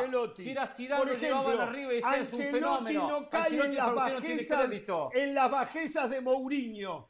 Eh, Ancelotti no cae en eso. Ancelotti no te ensucia los partidos. Ni te ensucia los Mourinho. partidos, ni te ensucia la prensa antes y después de los partidos. lo dije acá hace años. caballero. No, Cuando hable de Mourinho no, no, le la boca, ¿eh? Mourinho No, agarró el Manchester United, ganó tres títulos, ¿eh? Y entonces para usted, para usted, para usted, Está bien. como otros de la mesa, ah, es un fracaso en el United, bla. Después se fue Mourinho, no ganó ni la copa de leche. Pero no hay, no hay paciencia, no había paciencia en el United. Fue al Roma, que internacionalmente no ha ganado un comino Mira su le voy a responder así. Y ganó la Conference así. League. Ganó la Conference League, por cierto. Primer tercio Por donde pasa League, Mourinho, League no y la crece el League. pasto. Pero, pero vamos Por a donde pensar y pasa cuando hablemos. No crece el pasto. Pasó por el Inter, ganó colgado del travesaño la Champions. Pero Nunca más ganó el no Inter. crecía el pasto. Nunca no más ganó el crecía Inter el, pasto. Le sacó el exacto. Suerte ahora Destrozó volvió a todo, ganar destrozó un título. Todo, todo, todo lo que tenía el Inter. Pasó por el Manchester United. Las pruebas las tenemos. Por donde pasa Mourinho, Por favor. no crece nada. Pero, no por favor. crece nada. Ah, Pero bueno, es- estaba, estábamos- Qué diez le tiene, ¿eh? Estábamos en el Pasaron partido más de Real 10 Madrid, años lo que le costó Para que con el el Inter festejara Almería. algo. Mire el Ancelotti de la mesa, se cayó, no opina, no interrumpe, después pretende No, yo que los dejo lo ustedes pelear. él, ¿no? Anderson. Pero No, yo no, gano hablo igual que del otro, Ancelotti. Hablo del otro. A ver, Jorge, otro. ¿qué pelusilla que le tiene usted a Ancelotti sobre todo? No, no me tiren a Ancelotti no le arriba. Entiendo, no le no, entiendo, no me tiren a Ante- No, no, Ancelotti lo usted se lo tiró. está hablando de un No, equipo no me tiren a que Ancelotti no juega arriba, nada, pero que le gana al rival, que remonta, Sí. Que remonta la desventaja, que es un equipo que se le encerró al Real Madrid, pero eh, hablamos bien y elogiamos bien porque sí tiene idea de juego al Barcelona del 70% de posesión, que no le hace un gol al Rayo Vallecano. Pero ¿qué estamos hablando? Vamos a decir la verdad a la gente. Real Madrid, no- la figura del partido contra el Almería no fue Courtois, fue el arquero de la Almería. Fue el arquero de la También Almería. contra el Vamos a dejar la Liverpool fue pelusilla de un lado. También contra el Liverpool fue Entonces. ¿hablamos Liverpool o no hablamos Liverpool? Pero Liverpool, a ver, ¿cuándo fue lo del ¿qué Liverpool? Ahora menciona Liverpool. ¿Cuándo fue lo del Liverpool? Todavía vamos a seguir con el Liverpool. Fue el Liverpool, fue el Chelsea, fue el Paris Saint Germain. Qué fácil fue el esta Manchester gente que City. habla- vamos a, habla de vamos a decir a la gente la verdad. propuesta de ah, que no fútbol, juega, nada. que no juega el Ni 70% de gritan, ni posesión. gritan, Bueno, pero es tratan que- de es que hacerse escuchar a través de la ni Real Madrid garganta, compiten en la liga de la fútbol- posesión. De fútbol cero, menos que Villiquen de fútbol, ¿eh? Porque lo único que se puede decir, que el Real Villiquen. Madrid ganó 2, 2 a 1, ¿eh? ¿Eh? Ganó 2 a 1 el Real Madrid Bueno, a la pero, Almería. pero ganó, Ancelotti comenzó ganando. Es una ¿A qué liga, es una No se liga. ¿A qué Es una No se liga, hay que ganar, ¿no? Hay que ¿Cuál ganar es el estilo? ¿Cuál es el estilo patentado del Real Madrid en su fútbol? No Pero se es que, sabe. a ver, no usted- se a ver, encuentra. a Entonces, ver, yo Jorge, hablo de fútbol. El problema es que tendría que haber dos programas. Dos programas. Para usted es más Jorge Ramos y su banda para hablar de fútbol y después podemos poner la banda para hablar de resultados. Eso es lo que Mr. Smith tendría que hacer. Porque el resultado es obvio, es taxativo, como dice alguno. No hay nada que discutir. Ganó, ganó, son unos fenómenos, son campeones. Ahora, ¿cómo ganó? ¿De qué manera? ma- ¿Cuáles fueron las circunstancias? ¿Y ¿Cuáles cómo no ganó, mejor dicho? ¿Por qué no hablamos de Barcelona y cómo no ganó? Y más allá Claro de que ah, podemos hablar. Claro que- claro que podemos hablar. Yo a lo que digo- Lewandowski y, tal. Y no le hace un gol al arcoíris, vale. Ah, que le metieron seis a los Pumas, sí, a los Pumas. Y al Inter Miami. y no le ¿quién hicieron un gol al Rayo Vallecano. Pero, ¿quién- pero ¿quién va a hablar de eso? ¿Quién va a hablar de los Pumas y del Inter Miami? Mire, Me dan pena fútbol, ¿no? ustedes, muchachos. Yo digo que yo, yo me identifico con equipos que juegan a algo y que es apreciable, que se puede ver. Después los critico, ¿eh? como le estoy diciendo Barcelona, entre otras cosas, es muy. Es muy De River no habla nunca, ¿eh? fútbol. Que identifica con esos No hablo de. Danubio tampoco. No, no, en su momento lo he dicho no de River nada. también. Yo creo no que ese es el mejor. Yo creo que ese no es el único camino. Creo que es el mejor camino. No es el único. A ver, ¿cómo voy a hablar si el Real Madrid, desde Mourinho para acá, ha jugado a nada, incluido Zidane, y se ha ganado todo? Entonces, sí, se puede de ganar todo, de esa Jorge. manera. Simplemente. No se puede ganar todo y a mí jugar me a nada. cuesta o no, no me puede. identifico directamente. Además, usted, bueno. usted mete en la conversación futbolística, usted habla y usted dijo que ganó por chequera. ¿Cómo le ganó por chequera a la Almería? Por No, ejemplo? no, eso lo dijo, ¿Cómo lo comentó Martín Einstein, que lo ¿Dónde dijo Santiago chequera? Solari. Chequera, la- la chequera loca de Laporta, eso sí es una escuche, chequera. Escuche, escuche, Bueno. no lo digo yo, lo comentó Martín Einstein, que fue un comentario un día que estaba Solari de comentarista en ESPN y que le decía en el comentario, el Madrid, si no te puede ganar con fútbol, te tira la chequera arriba y te termina ganando. Eso lo dijo. Pero bueno, este y lo dice alguien que no fue capaz de ganar ni con la chequera cuando era técnico del Ah, Madrid. Ahora entonces empezamos también a desacreditar o no Buen tiene comentario, derecho a Richard. opinar porque no le fue bien como técnico. Está bien, son dos cosas diferentes. Pero No es que ni tirando la Cuando chequera. Valdano opina hacen lo mismo acá, ¿eh? Cuando Bielsa opina hacen lo mismo. Cuando Menotti opina hacen lo mismo. Cuando La Volpe opina hacen lo mismo. Es como no ganaron, entonces. ¿Y qué ganamos nosotros para opinar? Yo entiendo- opinamos. Sí. Lo de la billetera lo entiendo y quedó manifiesto contra la Almería entrando Casemiro, entrando Hazard, eh, entrando jugadores o Alaba, eh, jugadores donde eh, comúnmente son titulares, o Luka Modric, entra en el segundo tiempo y bueno, estamos hablando de jugadores que al Real Madrid en su momento le costaron mucha plata. Entiendo que el fútbol del Real Madrid no es el fútbol del City, no es el fútbol del Liverpool, no es un equipo que prioriza su idea futbolística, prioriza mucho el planteamiento tiene. dependiendo el rival, dependiendo el rival. Pero también es una forma de jugar que, que hay que aceptarla, que de repente no la trae a usted, no la trae a algunos, pero Ancelotti en esta época, en esta era, en este momento con el Madrid, viene de ganar todo. Ganó la Liga, Es muy histórico. Acaba de Es ganar que- la, la- la Europa League. Independientemente Usted que es verdad que, que reconocer partidos, algo de mí, Pereira. Hubo Tendría que partidos reconocer que a pesar de eso yo opino y digo lo que no me gusta.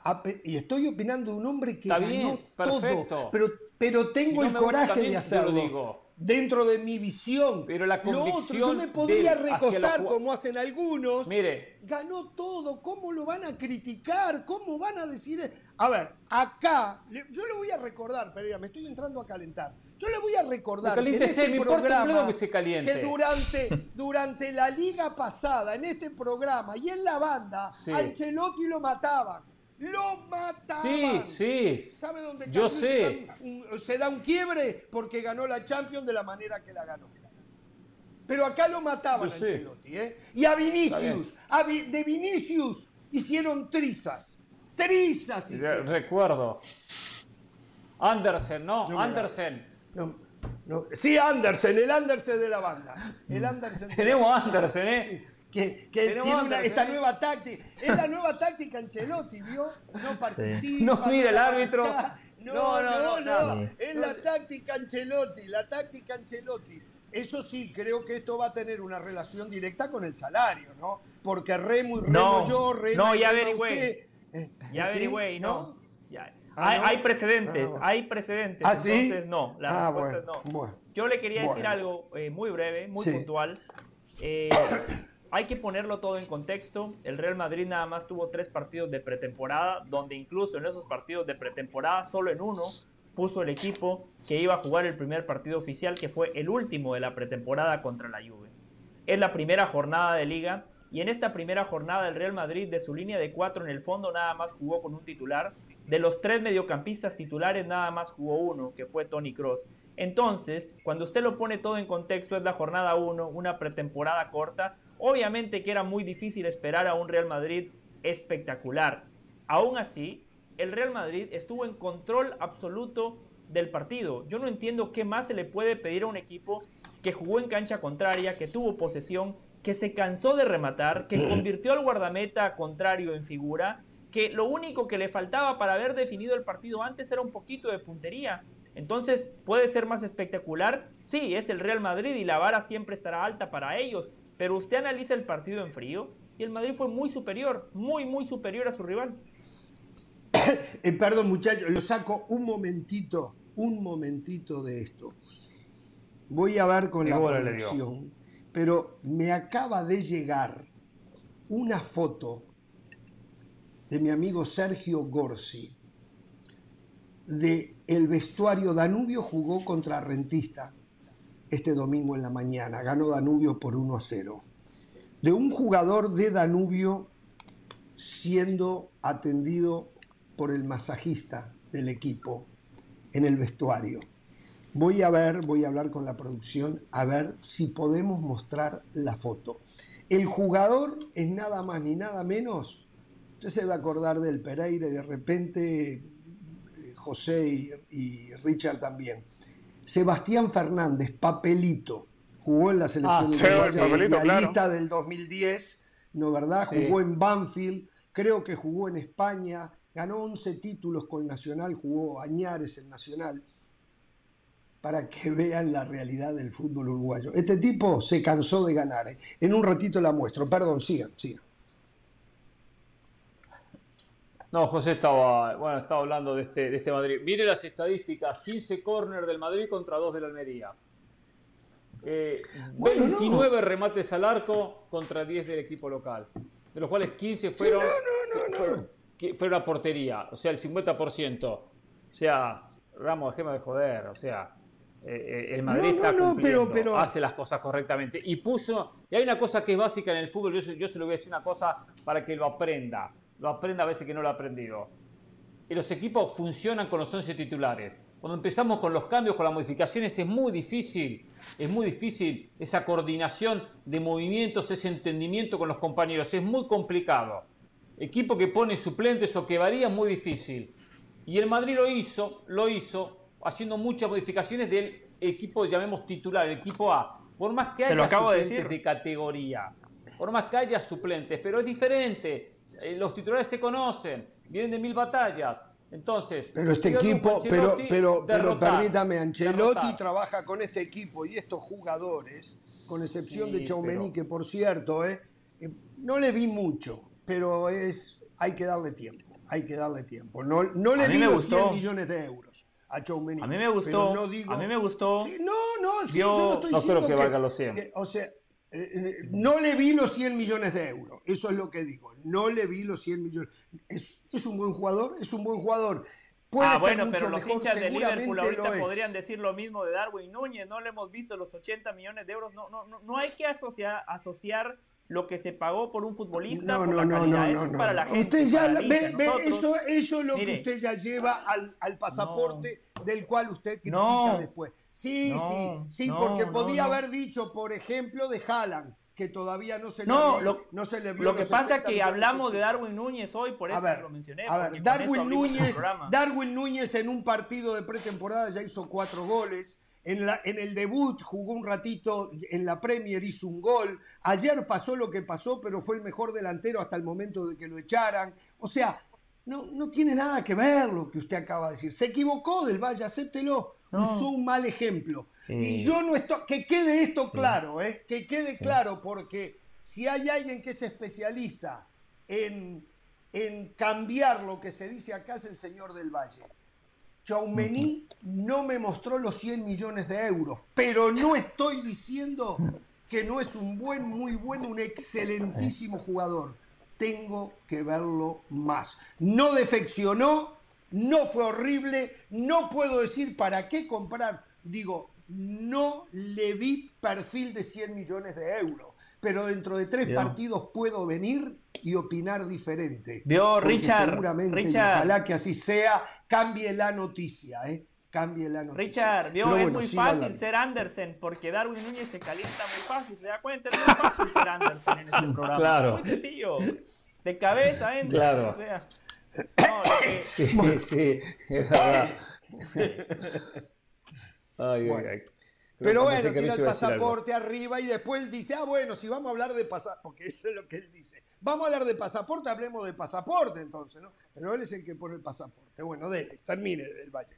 termine. No, a mí me gustó, a mí me gustó Chouameni, es un error compararlo con Casemiro, o sea, la trayectoria de Casemiro nadie la va a discutir. Hay que poner en contexto que era su primer partido como titular del Real Madrid de manera oficial, primera jornada de la liga, tiene nada más 22 años, pero a mí me gustó porque a la hora de cortar juego no es tan bueno como Casemiro, pero recuperó varias pelotas y con la pelota en los pies es mucho mejor que Casemiro. En el primer tiempo, una de las jugadas más claras del Real Madrid es justamente gracias a la capacidad que tiene Chouameni para distribuir la pelota.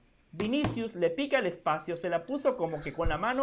Vinicius le da el pase a Benzema y Benzema define por arriba de la portería. Por citar nada más una jugada puntual, tiene un techo enorme para seguir creciendo, pero a ver, a, mí, eso para mí no desentonó. Eso sí. Para mí no desentonó. No, no, no, no desentonó. No, estamos de acuerdo. Yo lo que digo es, frente a un rival de los más accesibles, tal vez se podría haber visto más. Pero el mismo Ancelotti dice, la camisa del Real Madrid a los jóvenes les pesa mucho. O sea, Ancelotti dijo que la camisa le pesó a Chaumeni. Eso fue lo que dijo, o no. Fue lo que dijo, ¿no? Sí, dijo, a él dijo que Chouameni y Camavinga no exhibieron la calidad que exhiben en los entrenamientos, pero es lógico cuando se lleva una camiseta con el peso de la del Real Madrid. Claro, además era su primer partido, lo que le decía. Perfecto. Es lo que yo digo también. O sea, estamos diciendo lo mismo. Insisto, no vi que fuese un jugador de 100 millones de euros, pero puedo cambiar de opinión. me, reservo, el derecho a cambiar de opinión. Hoy no lo vale. Eh, el tema, hoy, hoy no lo vale, hoy no vale 100 millones. El tema es que puede que con los años sí valga 100 millones. capaz que en dos años, capaz que un año y medio. Pero es un poco esta política del Real Madrid. Contrato pensando en presente y futuro. Así lo hizo con Marcelo, así lo hizo con algunos años más, pero con el propio Luca Modric. ¿Cuántos años hace que está Luca Modric? Y, y lo que le ha rendido. Tony Cross, lo que le ha rendido.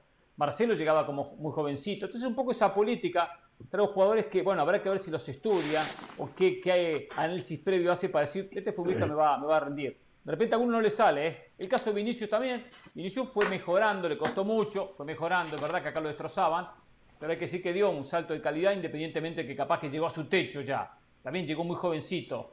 Un poco esta, esta política de potenciarlo de esa manera tiene, tiene Florentino Pérez. Malo le ha ido. Bueno, bueno, le, eh, fue mal con, con, Hazard, por ejemplo. Bueno, Hazard es lo peor que, sí, Pero Hazard, Hazard era más presente. Hazard fue mala suerte. No, claro, pero es que lo que pagaron por Hazard era como ah, pensando, esperando que por lo menos fuera tres o cuatro años te rindiera. Sí, sí, pero fue mala. A ver, el precio es una cosa, pero el fútbol de Hazard estaba. Era terrible jugador, tremendo jugador. El fútbol estaba ahí, no había cómo errarle después todo lo que pasó, las lesiones, el mal cuidado, eh, de repente la sanidad misma que no fue de las mejores, eh, llevaron a lo, a lo que terminó pasando. Creo que no se equivocaban con Hazard. De repente, sí, en, la decisión de pagar 160 millones de euros, una locura. ¿eh? Hoy 160 millones de euros te compras al mejor jugador. seguimos en Jorge Ramos y su banda una cosa, no sé si hablaron, algo que yo, yo digo cosas que después de a poco van saliendo, por supuesto se siguen negando, ¿no? Hace mucho yo vengo diciendo que el Real Madrid jugaba un papel importantísimo y entonces estoy que soy anti-Real Madrid, pero son las cosas que van surgiendo y uno no las puede esconder. Jugaba un papel importantísimo en las decisiones del balón de oro. Aquí me lo han negado, me han dicho, votan los capitanes, votan los eh, periodistas, votan los técnicos, yo qué sé. Entonces el Real Madrid arregla con todos, justificando, siempre justificando y justificando y justificando. Bueno, hasta que un día, porque eso es lo que tiene el señor Florentino Pérez, se equivoca cuando se enoja. Le pasa lo que le pasó a Darwin Núñez. Se enojó con Cristiano Ronaldo y dijo, alguno de los balones de oro lo ganó gracias a, mí. Lo dijo, clarito, como cuando dijo que la Champions interesa después de cuartos de final en adelante, los últimos cinco partidos. Algo que Jorge Ramos Ya lo había dicho antes.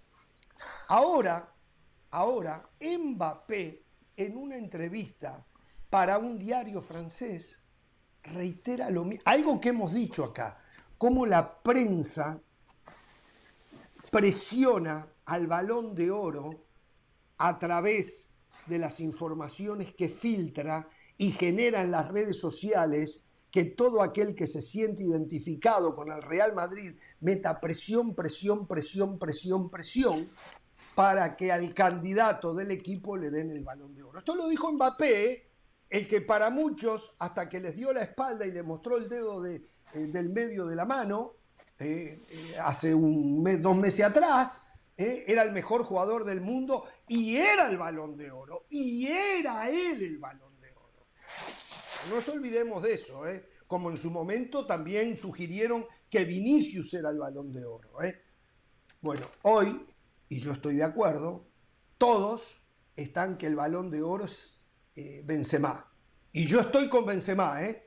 el balón de oro se lo tienen. Es más, Benzema no necesita ayuda de nadie para llevarse el balón de oro. Pero sí me extrañó que Mbappé lo señalara y lo dijera, que para ganar el balón de oro, el Real Madrid influye enormemente a través de las presiones que mete. Y tiene una maquinaria de manejo de prensa que lo lleva a esto. Lo habíamos dicho acá también. Eso me ha llevado a mí, que yo soy antimadridista, que yo... Lo que pasa es que no hay equipo tan activista, activista, como el Real Madrid. Tiene una base de aficionados y de clientes que no son pasivos, son activistas, parecen que pertenecen a un partido político de la manera que funcionan. Y todo eso yo lo noté claramente que definía a quienes se les entrega muchas veces, y no todas, muchas veces el premio. Y bueno, ahora lo dice Mbappé, el mismo que hasta hace unos meses reclamaba la, la familia del Real Madrid para que fuera balón de oro. ¿No les llamó la atención a ustedes que lo dijera? No, no, no me llamó la atención.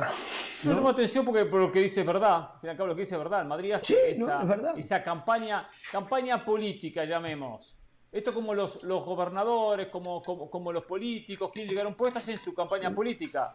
Buscan fondos, juntan dinero, pasan campaña política. El pueblo vota. Independientemente que hay votos extraños, raros, si ha habido cosas en los balones de oro extrañas. Eh, las ha habido. Pero también el Madrid sabe, sabe que para que que que sus, jugadores, si, sus jugadores ganan un balón de oro, tiene un valor especial el Madrid. Lo tiene, lo tiene para el futbolista, lo tiene para la institución, lo tiene para el que quiere llegar. El Madrid fue históricamente el equipo que llevaba todas las grandes figuras. Si había una figura en el Mundial, iba a jugar al Real Madrid la temporada siguiente o a los, a, los propios, a, los propios, a los pocos meses. Pasaba eso, la figura del Mundial tenía que jugar en el Real Madrid. Goleador James Rodríguez juega en el Madrid a, los meses siguientes al Mundial. Y eso era constante. Entonces mantienen eso. Ahora, ¿manejan la prensa? Sí, está mal de parte de los periodistas, ¿eh? Mal de parte de los periodistas. Ellos, hacen su trabajo, su trabajo. Y Mbappé lo sabe, que cuando el PSG está preocupándose por los problemas internos, el Madrid va hacia, hacia afuera y hace campaña. Benzema tiene que ser el ganador del Balón de Oro, bla, bla, bla, bla. Que aparte, verdad, estoy de acuerdo que lo, que lo merece. O sea, lo que dijo Mbappé no es mentira, es verdad. Es verdad. Y, también Florentino, cuando quiere eh, endulzarle el oído a un futbolista para que llegue al Madrid, si jugando al Madrid las opciones para que ganes el balón de oro son amplias, ¿eh? son mayores. Son mayores. Son mayores. El futbolista lo sabe. Y bueno, es una manera de cada cual. Por todo ese entramado. Claro. Ahora, ¿que existe eso? Claro que existe, por supuesto. Por supuesto. Ya se ha ya se ha pasado los límites el tema del balón de oro. Por eso lo escuchaba de Sergio Ramos llamando a, al presidente de la Federación Española eh, eh, para decirle que le haga ganar, el balón de oro, cosas similares. Eh. Ya hemos llegado al colmo. Ahora, más allá de eso, le digo algo, Ramos. La mayoría, escuche bien, la mayoría de los balones de oro se le, se le entregó al jugador que, que, lo merecía. Correcto. Puede que haya alguno que otro que no. ¿eh? El 90% se le entregó al futbolista que merecía el balón de oro. A ver, Florentino Pérez dijo que a Cristiano Ronaldo le dieron alguno porque él incidió. Eso es lo que dijo Florentino Pérez. ¿eh? O sea, parecería que no lo iba a ganar y él participó para que se lo dieran. Uno de ellos sabemos cuál fue, ¿no? Aquel famoso. Eh, ese sí, ese sí tuvo sus, ese, exacto. los otros son opinables, pero ese ni opinable es. Pero bueno, eh, y una cosa que quiero decir en este tema, me llama la atención, Benzema es compañero de Mbappé en la selección. O sea, Mbappé de compañerismo parece no saber mucho tampoco, ¿no? Mire lo que pasa con Neymar, que tampoco sabe mucho. Sí, sí. Para mí no lo dijo de mala leche.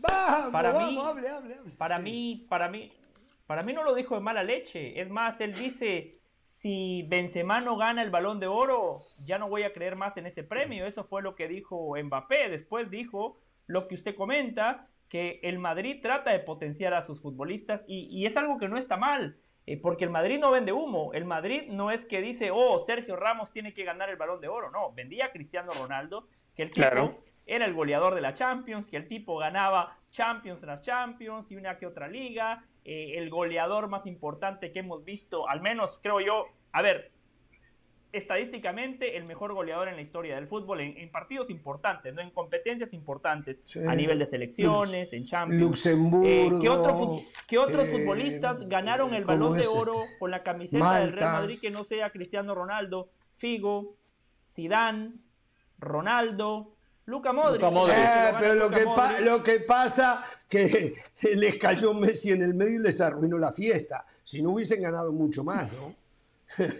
Claro. Eso es lo que pasó. Eso Yo tampoco era lo que estoy oyendo, ¿verdad? A ver, eh, eh, es, tratar de hacer ver que el Real Madrid influencia para que sus jugadores ganen el balón de oro. No lo digo yo, lo dijo Florentino. Richard, Richard, Richard. Yo entiendo, a lo mejor usted cuando salió aquella noticia no lo supo y se, voy a, la voy a buscar.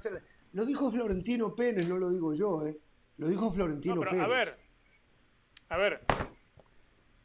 Los dos últimos años, a Lewandowski no, se le dio balón de oro, que hablo... el que lo merecía. Es más, un año declararon desierto el premio. Y el año siguiente lo merecía Lewandowski y se le dieron a Messi. O sea, no, no, no, no, no caigamos en, el cuento de que es el Real Madrid el que manipula. Que sí hay prensa que presiona para eso, claro, del Real Madrid, del Barcelona. Siempre ha existido, eso siempre ha existido. Eso no, pero no es solo del Real Madrid. Y está bien. No solo del Real está Madrid. bien. Pero pasa que es muy fácil acusar solo al Real Madrid. Ahora, se acusa al Real Madrid, se acusa solamente al Real Madrid, pero ignoramos una que es la del Barcelona, pero claro, el premio siempre se le ha dado al que, al que lo merecía. Entonces, ¿en qué te está influyendo que se trate de presionar. Si los dos presionan, porque Barcelona también presiona, porque también en su momento Juventus habrá presionado. O sea, no, Barcelona, en la mentira. Que no el es una sucursal del Madrid. Barcelona políticamente es una sucursal del Madrid. Barcelona hace lo que Florentino les dice que haga. Barcelona, Barcelona iba a agarrar el préstamo ese de CBC y Florentino le dijo, no, no, no. No, no puede agarrar. Va, y dicen las malas lenguas que Florentino le dijo deshácete de Messi. ¿eh? Yo no sé si es verdad. Dicen las malas lenguas que Florentino le dijo a. Y, otra cosa, hay otra cosa que lo hemos dicho y es bueno recordarlo hoy: el futbolista del Real Madrid siempre va a tener una ventaja. Siempre va a tener una ventaja porque es el equipo más visto en el mundo. Esa es una ventaja, por supuesto que la es. El fin de semana Jorge hablaba de la Premier. La demostración de Kevin De Bruyne fue un recital. El ah, tipo parecía un valetista a la altura Messi, a la altura Messi con sus mejores partidos en el Barcelona, a la altura Modric con sus mejores partidos en el Real Madrid. Pero ¿por qué no se habla mucho de Kevin De Bruyne? La Liga Premier es muy buena, pero el Manchester City sigue siendo un nuevo rico. El Manchester City no, ni claro, es comparable. Eh, José, es muy bueno eso. Eh, ¿Sabe por qué Pereira eh, del Valle? Porque el Manchester City no tiene un departamento de mercadeo como el que tiene el Real Madrid. El Manchester City le importa poco, le importan los campeonatos, pero los premios individuales de sus jugadores no los calienta. Ellos están en otro mundo, ¿me entiende? Entonces no están para destacar, mientras que hay prensa al servicio del Real Madrid y Barcelona para destacar lo que hacen estos dos equipos. Pero olvídese, eh, deje, Manchester City no tiene prensa. Mire, déjeme, deje, deje a la prensa eh, partidaria. Olvídese de la prensa partidaria. Jorge Ramos y su banda. ¿De qué vamos a hablar los lunes aquí en Jorge Ramos y su banda? Vamos a hablar siempre por religión del Real Madrid, de lo que pasó el fin de semana. El martes, ¿de qué vamos a hablar? De algo que nos haya quedado en el tintero del Real Madrid que no nos dio tiempo de decir ayer y somos un programa de tres horas. El miércoles ya estamos hablando del próximo partido del Real Madrid el fin de semana. Olvídese de la prensa partidaria, porque el Real Madrid es un producto que el mundo consume. Es más que eso. Entonces, la gente, La gente que vota, a la hora de, poner el voto, en el subconsciente está, a ver, ¿a quién vi más? ¿A Benzema o Kevin De Bruyne? Y a Benzema, a Kevin De Bruyne pudo haber tenido una gran temporada, pero yo no lo vi. Así piensa la mayoría de la gente. Voto por lo que vi. Sí, eso es verdad. Lo que usted dice y el Real Madrid eh, definitivamente es un foco de atracción y la gente se muere por ver al Real Madrid. La prueba está ¿eh? lo que pasa en Centroamérica, que la gente no va a los estadios para ver al Real Madrid. Eh, eh, pasa en todos lados, cosa. en todos lados, en mi país no. ¿Qué? Puede que esté mal, pero Madrid llegó a nivel mundial a una posición donde es el equipo más importante o más popular del mundo.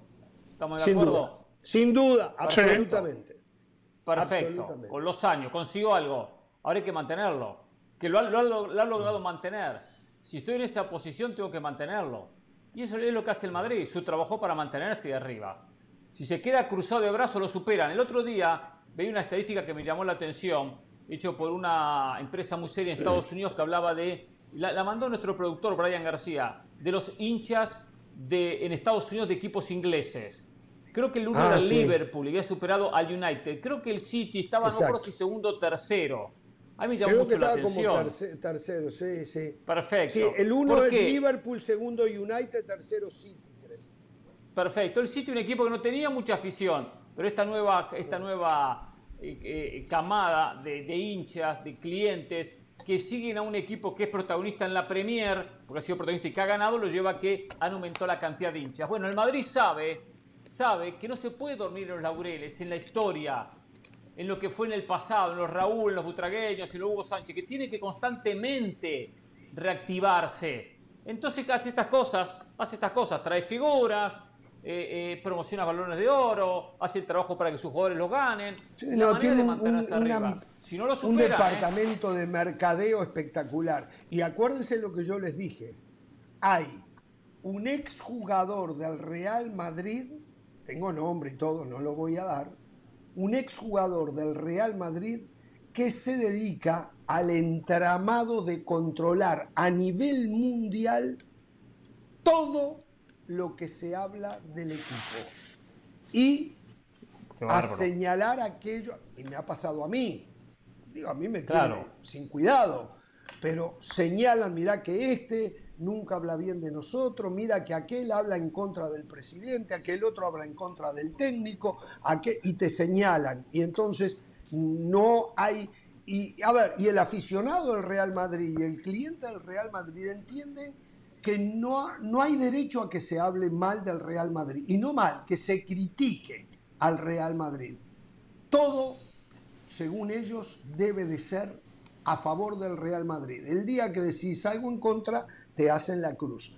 Todo controlado por este exjugador, ¿eh? que tiene sus oficinas enfrente al Bernabéu, por cierto.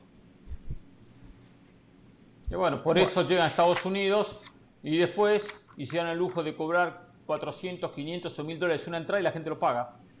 Y la, gente, lo paga. Y la gente lo paga. está, todo muy bien armado. Está todo muy bien armado.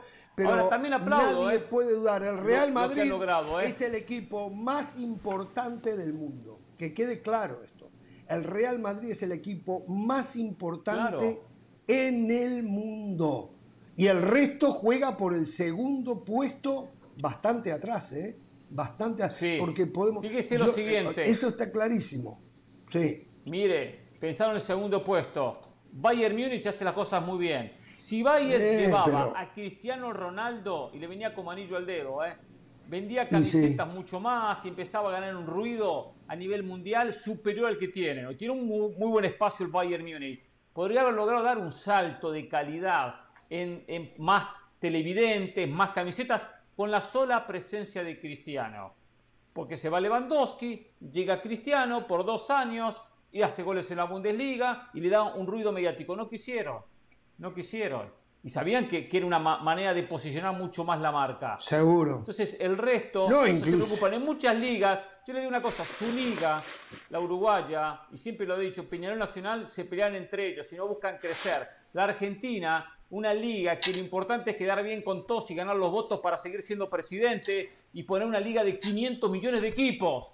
28 equipos en la primera división, 37 en la segunda división, más de 60 equipos entre dos categorías, pero a nivel internacional no la ve nadie, no la ve nadie, no, la ve Hernán Pereira, pero ni se preocupan en estadios con gente, no, en buenas imágenes televisivas, no se preocupan a nivel internacional. River y Boca tenían marcas a nivel internacional en su momento, por lo menos en América. La perdieron. En América, la no en Europa. La han perdido, la han perdido. Entonces, era una manera. Hoy viene River y Boca a jugar acá y meten 5.000 personas, 5.000 argentinos que viajan a ver el partido. Entonces, no logran potenciar a nivel internacional una marca y hay que potenciarlas. Hay que, hay que ir más allá. Y no, y no lo hacen. Los brasileños tampoco, ¿eh? El, paulista, el brasilerao, el carioca. El campeonato carioca era más importante que la Copa Libertadores. Porque el carioca es el campeonato de Río de Janeiro, donde se va a enfrentar Flamengo, Vasco da Gama, Botafogo, Fluminense, el Fla Flu. Y es, la rivalidad de la ciudad, la ciudad de Río. Como el paulistao. Que al fin y al cabo soy campeonato, soy campeón solo del Estado. Pero era más importante. Sí, no es ni de todo el país. Y usted Ramos lo sabe, ¿eh? lo sabe. Después cambió el Brasil tiene razón, es Entonces, después se vino en la nuestra. Exacto. Pero, pero digo que se muere en la, en la, nuestra, en la chiquita, no se mira en el negocio. Y el Madrid en sentido ha sido, ha sido un adelantado, ¿eh? Habrá que. No, no, absoluto y totalmente. y cuando tiene que meter la mano, ¿eh? Cuando tiene que meter la mano y ensuciarse también lo hace, también lo hace. O tiene que levantar el teléfono para hablar con los amigos de marca, de AS o, o del periódico que fuese, también lo hace, ¿eh? No hay ninguna duda, ¿eh? No, no, no, no. Nadie maneja todo ese tema como, como lo hace el Real Madrid históricamente. Bueno, el tema es que esto empezó con Mbappé, muchachos, ¿eh? Y Mbappé ha tenido un fin de semana. Eh, ya ustedes deben haber hablado, es más, creo que los escuché a ustedes hablar. El, sí, hablamos. El problema que tuvo con Neymar. Se supone que ayer hubo una reunión de Luis Campo, de Galtier, el, el técnico del Paris Saint Germain, con Mbappé y con Neymar y que todo quedó en paz. Yo no creo que todo haya quedado no, en paz. No, no, no quedó en paz. Eso no se arregla tan fácil. A mí se me ocurrió algo y se las dejo picando y ustedes opinan. Tenemos las imágenes de lo que pasó en la cancha, ¿no? Perfecto. A ver, vamos, tan pronto como la tenga, antes de tirarla le pido a la producción que me avise eh, para hacer un corte de lo que estamos diciendo y nos metemos en las imágenes. Eh, a mí se me ocurrió esto, muchachos. No me extrañaría en las próximas horas empezar a escuchar que Neymar sale del Paris Saint Germain. Acá hay una realidad. Eh, los dueños del Paris Saint Germain ya no encuentran la manera de cómo pueden ganar una Champions. Armaron un equipo diferente, cambiaron el rumbo de lo que llevaban para ganar una Champions. Pero tienen hay algo putrefacto adentro. Por lo tanto, está claro que no congenian Mbappé con Neymar y deben haber algunos terceros en discordia. Ya escuchamos lo de Paredes, que le dijo a Mbappé, no te metas con Neymar porque te metes conmigo. Y Messi, que si tiene que tomar partida, seguramente la va a tomar por el lado de Neymar, porque vienen una amistad de larga data. Entonces, a mí no me extrañaría que el Paris Saint Germain en los próximos 15 días todavía de ventana de transferencias trate de deshacerse de Neymar. Se me ocurre, ¿eh? nadie me ha dicho nada, esto simplemente yo dejando volar eh, la imaginación. No sé si a ustedes les parece una locura eso. Sí, es una locura. Es una locura porque Neymar está jugando bien, porque tampoco lo van a regalar por regalar, porque potenciar seguramente un rival de Champions es una, locura como tantas que dice usted en este programa. Eh, PSG no lo va a vender. Lo que va a intentar es arreglar un problema. La sensación que no se puede arreglar. Irrecuperable. El de Neymar contra Mbappé. Vi las imágenes en detalle, vi un informe casualmente eh, de la prensa internacional, lo vi en Argentina, lo originaba España, eh, con imágenes puntuales de lo que pasó en la historia de Neymar Mbappé, que bueno porque muestra desde el arranque eh, que se llevaban bien y que tenían buena relación y muchos goles cómo se abrazan y cómo venía bien la situación en el comienzo, Neymar Mbappé. Pero decirle, Neymar tiene unas pelotas así de grandes. La verdad que lo que hizo en el penal yo lo aplaudo. Me gustan esos jugadores. Va al segundo penal y lo vi en detalle porque no lo había visto y no había visto el partido el fin de semana. Y va y Yo no la vi pelota, se agacha, se agacha. El primero lo había errado, había errado el penal Mbappé. Entonces va Neymar, agarra la pelota, se agacha y Mbappé se acerca como diciendo, y supuestamente le dice, el penal lo pateó yo. No, el penal lo voy a patear yo, le dice, le dice Neymar. Yo lo voy a patear porque erraste el otro. Es, pareciera que esa es la conversación, pero se mantienen fácil 10 segundos o más, los dos inclinados hacia abajo, uno con la pelota y el otro ahí tratando de quitar la pelota. No se pelean por la pelota, pues se, nota que están intercambiando. No aflojó Neymar, ¿eh? No aflojó. Y me gusta esos futbolistas con personalidad. Que es donde digo algo, bueno y malo de Messi. Messi no tiene liderazgo, siempre lo he dicho, no es líder, ni se mete, ¿eh? ni se mete. También le digo, Messi no es conflictivo, no me rompa la bola que es conflictivo, Messi no, Messi no es conflictivo. No, no es, no es. Messi no juega a nadie, porque dice, no, le hace la cruz a esta. Messi quiere jugar al fútbol, porque acá se mantiene él- margen. denle una pelota, exactamente. A, él denle a ver, Dame una pelota y ya está, Neymar le había Está la hecho parte lo buena y la parte mala, a ¿eh? Cavani, ¿se acuerdan, no? Neymar le hizo lo mismo a Cavani. Claro. ¿eh? Neymar exactamente. Mire, vean esto como pica a la izquierda ahí Mbappé, esperando el pase de Neymar.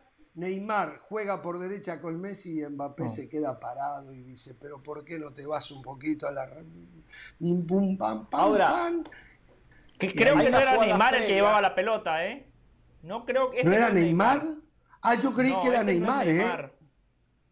A mí me parece que no, por, por la manera que corre tam- ta- tampoco me parece que sea Neymar. Me parece que no, es que no es Neymar. Me dio la misma sensación lo que dice José. Ahora, hay unas jugadas también, que hoy casualmente las veía, que por derecha encara a Mbappé. Tiene en el medio a Messi, a Neymar y un tercer futbolista que llegaba, un tercer volante que llegaba. Y no se las pasó. Y tenía dos es que lo marcaban. Y le termina Mbappé pegando el arco. Después un rebote y la vuelve a agarrar a Mbappé. Y tampoco se la pasa, estaban los tres solos. O sea, hay un egoísmo en la zona entre ellos. eh, No, esa última es patética. Sí. Hay una imagen, muy bien Mbappé. una fotografía. Sí, perdón. Sí, adelante, adelante. Sí, Richard. que, que les decía que hay una imagen del, del momento de hidratación y se ve como Sí. los jugadores van hacia donde les están dando el agua y Mbappé se queda en el anillo central solo, solo, solo, más solo que la una. Y Neymar con Messi, todos, cada uno en sus grupitos. Mbappé estaba solo, solo, solo, literalmente solo. Más cercano tenía al árbitro. Ahí es donde uno se da cuenta que el vestuario no respalda a Mbappé. Y si es verdad lo que a uno le dejaban saber cuando se da la renovación de Mbappé, que le dan todo ese poder adentro, yo creo que crearon un monstruo y hoy en día los jugadores no se estarán soportando a Mbappé. Yo creo que es algo que va más allá de Neymar y, de la defensa que algún compañero haya hecho de manera pública sobre Neymar. Yo creo que esto va más allá. Mbappé es un problema grande para el Paris Saint Germain. Eh, pero, pero yo creo que hay que ponerlo todo, todo en la balanza. Eh, si tenemos un grupo y dentro de ese grupo hay un compañero que en teoría es poco profesional, que es lo que se señalaba de Neymar, ¿no? No nos olvidemos de la temporada pasada o lo que siempre se ha dicho de Neymar, que poco compromiso en los entrenamientos, cuando tiene que irse al cumpleaños de la hermana se va, eh, que maneja el vestuario de manera negativa y usted tiene un tipo como Mbappé, un profesional en toda la extensión de la palabra, un tipo que siempre llegaba de manera puntual y que en la cancha la temporada pasada fue el único que sacó la cara por el equipo. Después llega Messi, que Messi no es conflictivo, pero Messi perfectamente podría ser una buena influencia y decir, a ver, entre estas dos partes, ¿quién es el más profesional? Pero claramente Messi va con su amigo que es Neymar. Entonces entiendo esa parte de Mbappé. Porque hoy queda la sensación que el señalado es Mbappé, cuando la temporada pasada el gran señalado era Neymar. Pero en esa jugada que acabamos de ver, muy mal Mbappé. Se desentiende de la pelota, Claro. o sea, la pelota sigue su curso, la jugada no termina, hace el manotazo, ahí es donde Mbappé empieza a lucir mal. Y si es cierto lo que comentamos ayer, también está muy mal Mbappé, el hecho de que le haya dicho a la directiva, vendan a Neymar, eh, hay que sacarlo del vestuario. Eso también está muy mal porque si el objetivo del Paris Saint Germain es ganar la Champions, con Neymar están más cerca. Neymar es un crack, Neymar es un fenómeno. Después lo del penal es una situación que la hemos visto en, en, muchos equipos, muchos equipos. Esto no pasa nada más por ser Neymar o Mbappé, le pasó a Cavani, que ya lo decía Jorge, y ha pasado, ha pasado en muchísimos equipos, por lo cual eso no, no, no, no, no me genera tanto resquemor. Bueno, eh, para eh, que la gente entienda, aparentemente hay un contrato firmado, o sea, el contrato que tiene Mbappé con el Paris Saint Germain, que indica que él es el pateador de penales. Y aquí es donde, según Neymar, vino la confusión. El segundo, y esto miren lo de Messi, ¿eh? el segundo pateador de penales es Neymar. Y recién después viene Messi, no se puede creer, el mejor jugador del mundo está en tercer lugar. Dice Neymar que él... pero los penales no, ha sido, el fuerte de Messi, ¿eh? No, no está bien. Eh, tampoco Mbappé, mire cómo lo cerra, todo el mundo erra penales excepto Cristiano Ronaldo que ha ahorrado muy poquito. Por eso le dicen. Yo he errado. yo he errado penales, tengo que reconocerle. Bueno, ¿usted qué quiere? A ver, Neymar dice que él había entendido que si en un partido había un segundo penal, lo pateaba él. Y no es así. El contrato dice que los penales los patea Mbappé si está en la cancha. Si por algún motivo Mbappé no está en la cancha, el próximo pateador de los penales es. Yo no creo que eso esté en el contrato. No creo que eso esté en el contrato. Sí, bueno, están, a ver, toda la prensa está informando que es por contrato. Si usted, se lo digo por experiencia, lo que usted no tenga en un contrato firmado, olvídese que va a pasar. Olvídese que va a pasar. Téngalo claro, ¿eh? Entonces. Bueno, eh, perfecto. Justamente por lo de ayer o por lo que pasó el fin de semana, reafirma más mi postura de que eso no creo que esté en el contrato. Si hubiese sido así, ¿por qué lo pateó Neymar? Eso de la confusión, no sé, eso ya es muy fino. Eso es algo que no se puede poner en el contrato porque usted como directiva, primero que todo le quita autoridad al técnico. Después tomen, olvídese de Neymar, saque a Neymar de la ecuación. Un tal Leo Messi juega en ese equipo. ¿Usted cree que si hay un penal y Messi agarra la pelota, va a llegar Pero Messi ya ni cuenta para los penales, eh, José. Claro. Lo que, lo que estamos viendo no cuenta más Messi para los penales. No, no, sí, con Messi en la cancha es inconcebible lo que usted dice. Eh, es lo que estoy diciendo. ¿Cómo puede ser que Messi no sea considerado? Pero no, no, no. Yo estoy convencido que sí. Es más, están señalando muchos periodistas en Francia que el Paris Saint Germain le entregó el equipo a Mbappé, él hace lo que quiere con el equipo. Sí, no sé, lo del contrato. claro. Lo del mm. contrato, puede que esté por contrato, yo no sé, a mí no, me extrañaría que esté por contrato. Ahora, por más que esté por contrato, ¿cómo hace en el momento que Neymar agarra la pelota y le dice, lo voy a patear yo, el otro ya lo raste, este lo pateo yo? ¿Cómo hace Mbappé para convencerlo? Dice, no, espere, árbitro, espere, voy a buscar mi contrato, acá está mi contrato, o sea, hay un momento donde el contrato sabe por dónde se lo pasan.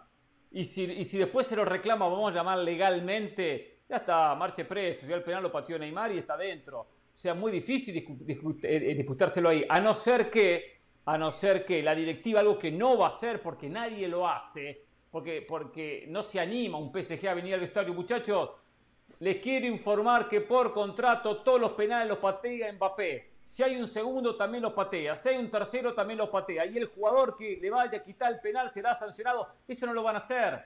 Porque sabemos cómo son los dirigentes. Tienen dos caras. Y sí, bi, bi, bla. Entonces pues, ponen a uno, a uno le dan algo para que esté contento. Y eh, después ven cómo negocia con el otro. Sabemos cómo se manejan.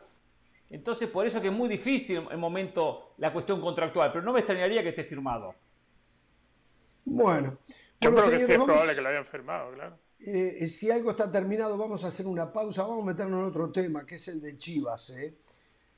Eh, alguien me dijo, y creo que inclusive ya hay, algunos que están informando que están las horas contadas de Peláez, de Mariano Varela y de Javier Mier en Chivas. No lo aseguro, simplemente lo estoy dando. ¿Quién es el, ¿quién es el tercero? Javier Mier. Javier, ah, Javier ¿sí? que es parte del cuerpo de, trabajo de Ricardo Peláez. Yo no lo estoy esto informando, estoy diciendo que hay una rumorología.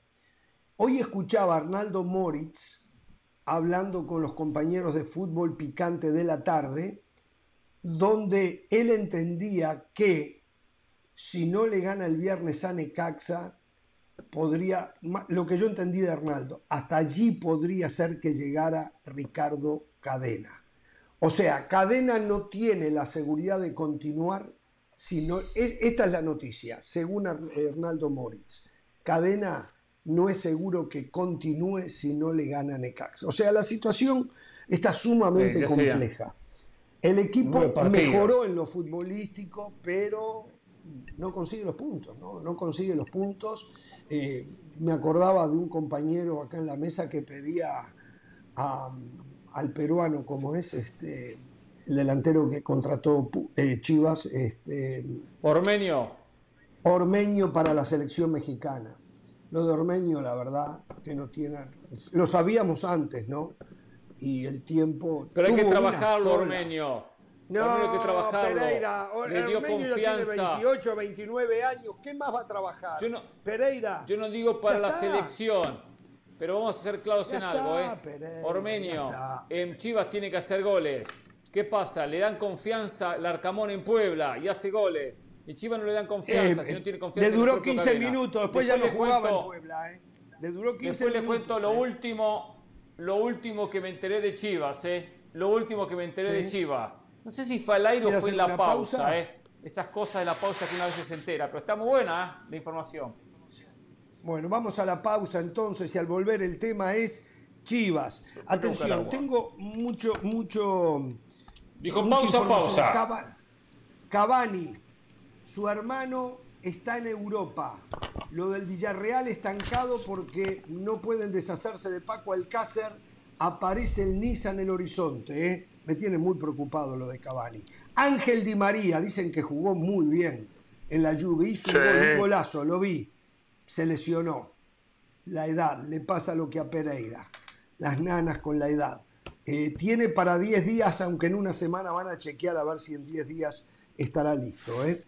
Eh, y Depay es prácticamente un hecho que en las próximas horas será jugador de la Juventus, dejando al Barcelona y ahorrándose ahí en la masa salarial. Volvemos.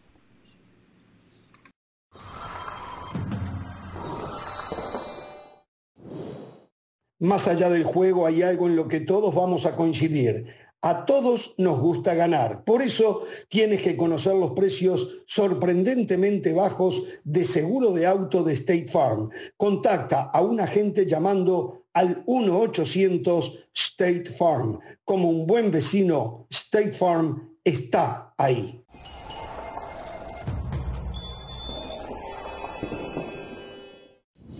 Seguimos en Jorge Ramos y su banda. Recuerden que ESPN Plus tiene todo lo mejor del mundo del deporte. Ahora vamos con Pilar Pérez para ver qué hay en el mundo de otros deportes. Adelante, Pilar.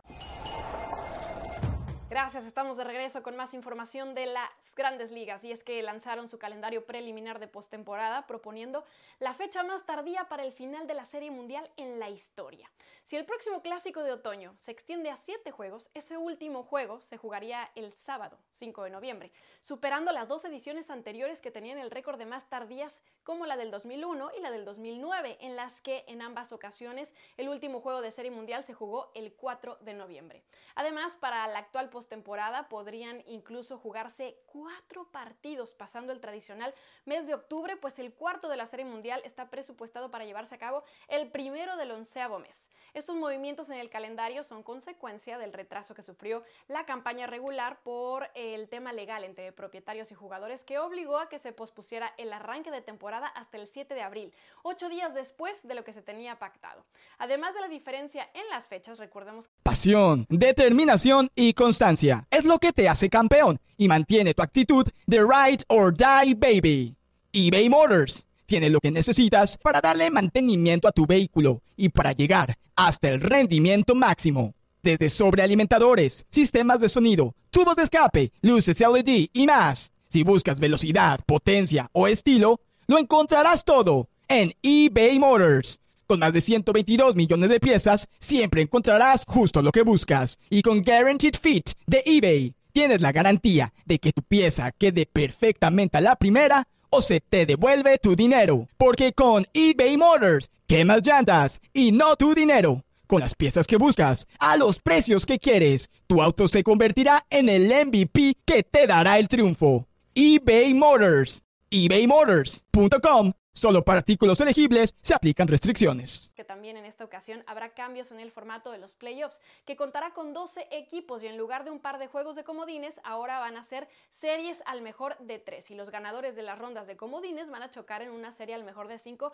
por la división de la liga. Después irían a, los, a las series de campeonato y evidentemente a la serie mundial. Estos dos últimos al mejor de 7. Eh, la Serie Mundial tiene como fecha de arranque el 28 de octubre, dependiendo de a cuántos juegos se vayan, es que terminará entonces la temporada. Así que a marcar todas estas fechas en su calendario y también hay que marcar que este sábado el Celta de Vigo recibe al Real Madrid por la jornada 2 de la liga y arranca en punto de las 3.30 del Este, 12.30 del Pacífico y usted sabe que solo lo puede disfrutar por ESPN Plus. Vamos a la pausa, regresamos con más en Jorge Ramos y su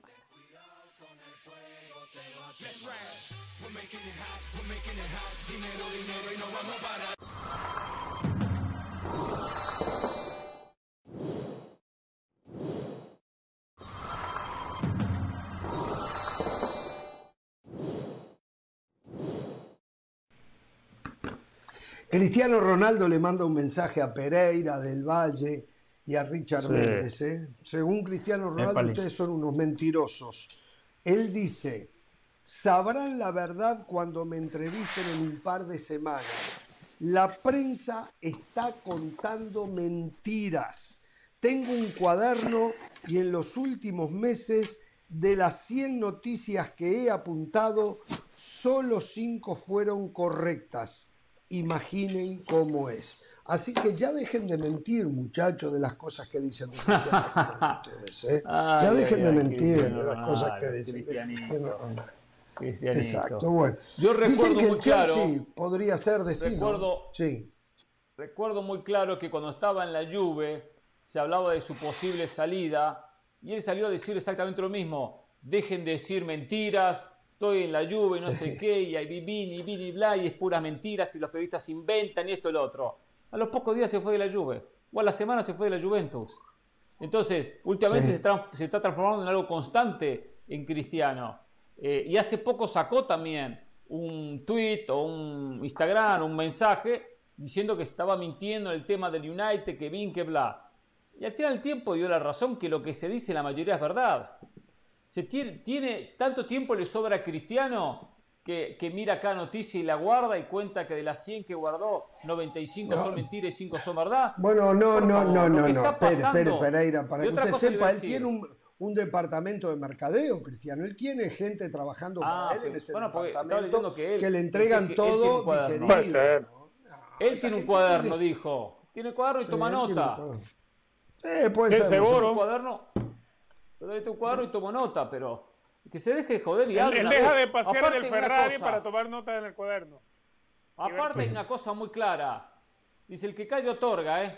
El que no habla. Entonces, uno tiene que hablar sobre la noticia porque Cristiano genera noticias, así como generó noticias buenas Claro. que lo hemos llevado a lugares que él ni soñaba cuando comenzaba su carrera como futbolista. También habrá noticias que no son las mejores para él. Pero que hable y aclare, aclare. Y ya está, perfecto. Si no habla, entonces va, va a existir siempre esta especulación. Algo quería decir Richard, creo. No, no, yo, yo estoy de acuerdo. A ver, una cosa es que Cristiano Ronaldo eh, deje eh, eh, de, de su tiempo de entrenarse para dedicarse a ver tweets, a ver lo que se, se genera como noticias en torno al si son fake o no, y, y que deje de disfrutar también de estar paseando al Ferrari. A ver, todo esto me parece verbo, no sé si de Cristiano o de la persona que le debe manejar su community manager, que le debe, le debe manejar las redes sociales, pero para nada. Es un tipo que tiene que generar noticias y, y nosotros estamos aquí para, para analizar y opinar sobre esas noticias. Ese es nuestro trabajo. Ahora, mal que bien que él diga si es falso o no, es que la mayoría de las noticias eh, siempre fueron eh, mencionadas por nosotros mismos y, y por la mayoría de la gente como rumores, como rumores. Nunca hubo un pronunciamiento ni del Atlético de Madrid, ni de Cristiano Ronaldo, ni del Valle. Lo que hubo fue, no, no se nos ha ofrecido, no nos lo han ofrecido, y eso es lo que se ha dicho. Entonces, eh, en base al rumor, siempre necesitas que alguien te lo Yo voy a decir algo más. Bueno, Yo quiero, quiero decir algo claro. Los otros días vi un rato del partido del Manchester United, una vergüenza. 4 a 0 perdía, creo que iban 20 minutos, una 4 a cosa 0. así. En Yo voy a 35 decir minutos, una cosa. 4-0. En lo absoluto, Cristiano Ronaldo tiene nada que ver con lo que pasó en ese partido. Podremos criticar a Cristiano ¿Cómo que Ronaldo no? por Sí. muchísimas cosas. No, es más, el único que inquietó en un par de oportunidades al rival fue Cristiano Ronaldo, un cabezazo que se fue por arriba o por el No, no, pero eso no es así. O, o sea, no, pero ¿y qué No, va a no, hacer no, no. ahora? Corre No, poco. no, no. Es más, vio, vio la estadística al final que el equipo corrió 12 kilómetros y medio Ocho menos que el millas. rival. 8 millas y medio menos que el rival, sí. Ok, 6 millas de esas le correspondían a Cristiano Ronaldo. No corre, es cierto, no corre. Pero digo, A ver, a ver. después Rashford fue una lágrima. Este muchacho Sancho, por Dios, hoy la prensa, mire usted, la, que hoy le volvieron a preguntar a- al técnico, a Ten Hag, la prensa ya está pidiendo a Pelistri, que está lesionado, porque lo de Sancho es una lágrima. Es que el equipo Es en lamentable sí lo de Sancho. es lamentable. No puedo entender cómo Varane es suplente, cómo Maguire en ese equipo es titular. Esa es la verdad. Eh, el equipo es un desastre. Lo que pasó con De Gea, que lo tuve siempre como un porterazo, que no llegó al Madrid, era el mejor portero del mundo según los del Madrid en aquel momento, por un fax que llegó 30 segundos tarde, eh, si no yo hubiese ganado un balón de oro. Fue horrible lo de De Gea, fue espantoso. Eh, eh, algo pasa ahí adentro de ese equipo, a que está deshecho ese equipo ahí adentro, ¿no? Y la verdad, para mí, Cristiano Ronaldo no jugó bien, no, pero, por Dios, fue de lo poquitito que en algún momento hizo pensar, bueno, vamos a recortar por lo menos para que la diferencia no sea más grande. No, no le alcanzó No, tampoco. pero, pero vende, vende, Jorge. Usted sabe que es así. Cuando ganan, también el crédito se lo llevan los cristianos, los Messi. Y cuando pierden, pues se apunta sobre ellos, porque venden, es así. Sí, sí, pero yo analizo el fútbol que de nuevo, entender. no analizo, no analizo resultados. Sí, Hay algo que tiene que entender, ya que usted es tan analista, señor Ramos, que va más allá del error individual. Hay una cuestión grupal, hay una cuestión de energía, hay una cuestión Sí, de química, una ve, cuestión de se cara, ve, de traste que tiene Cristiano. Cristiano no habla con los compañeros, prácticamente apenas un leve saludo y nada más. Eh, no se habla con el técnico. Generó un ambiente pesado, tenso. Los jugadores dicen, me entrené, hice pretemporada, dejé a mi familia, me comí la gira por Asia y por Australia. Este tipo viene ahora y juega, nos, nos desprecia, no quiere jugar con nosotros la Europa League. Hay una cuestión interna, hasta mal manejada por el propio Eric Ten Hag, que tenía que haber dicho, ah, estaba fuera de la pretemporada y no quisiste venir, vas a estar sancionado. Pero como era Cristiano lo puso y ni supo manejar el técnico neerlandés esta situación, eso es lo que genera. Es la manzana podrida del grupo. Entonces, ah, yo voy a correr y este tipo no corre. Y este tipo se lleva todos los laureles y encima nos está menospreciando que se quiere un equipo que juegue Champions y no juega la Europa League con nosotros. Que corra él, se vaya de su hermana. O sea, ¿entiende? Eso es lo que pasa. Eso es lo que Bueno, pasa Manchester. United parece que va a ser lo que supongo que el Paris eh, Saint Germain va a hacer con Neymar. ¿eh?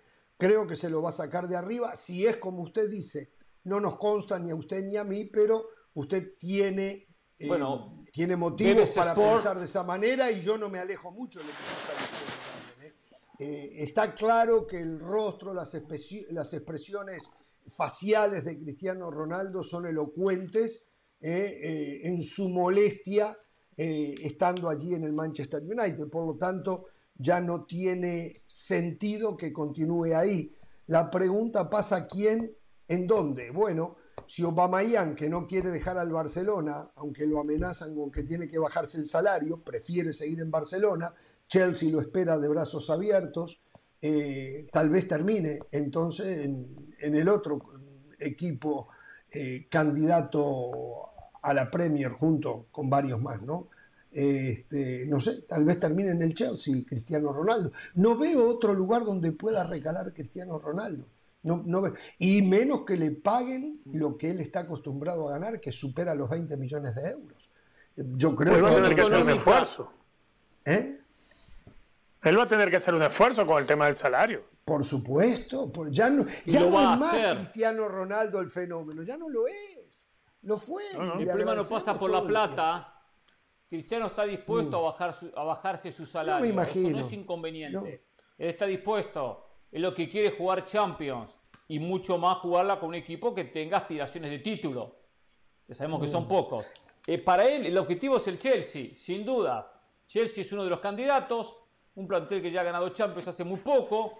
Con Tuchel como técnico. Y que puede competir de Y otra le hace manera falta un en la- 9, en la se le fue Lukaku. Premier. Y, no ha y tenido- encima, encima Y- 9. y exactamente. Werner, y se fue Werner. Y el dueño lo quiere. Werner. Y el dueño lo quiere además. Sí, el que no lo quiere es Tuchel, el técnico.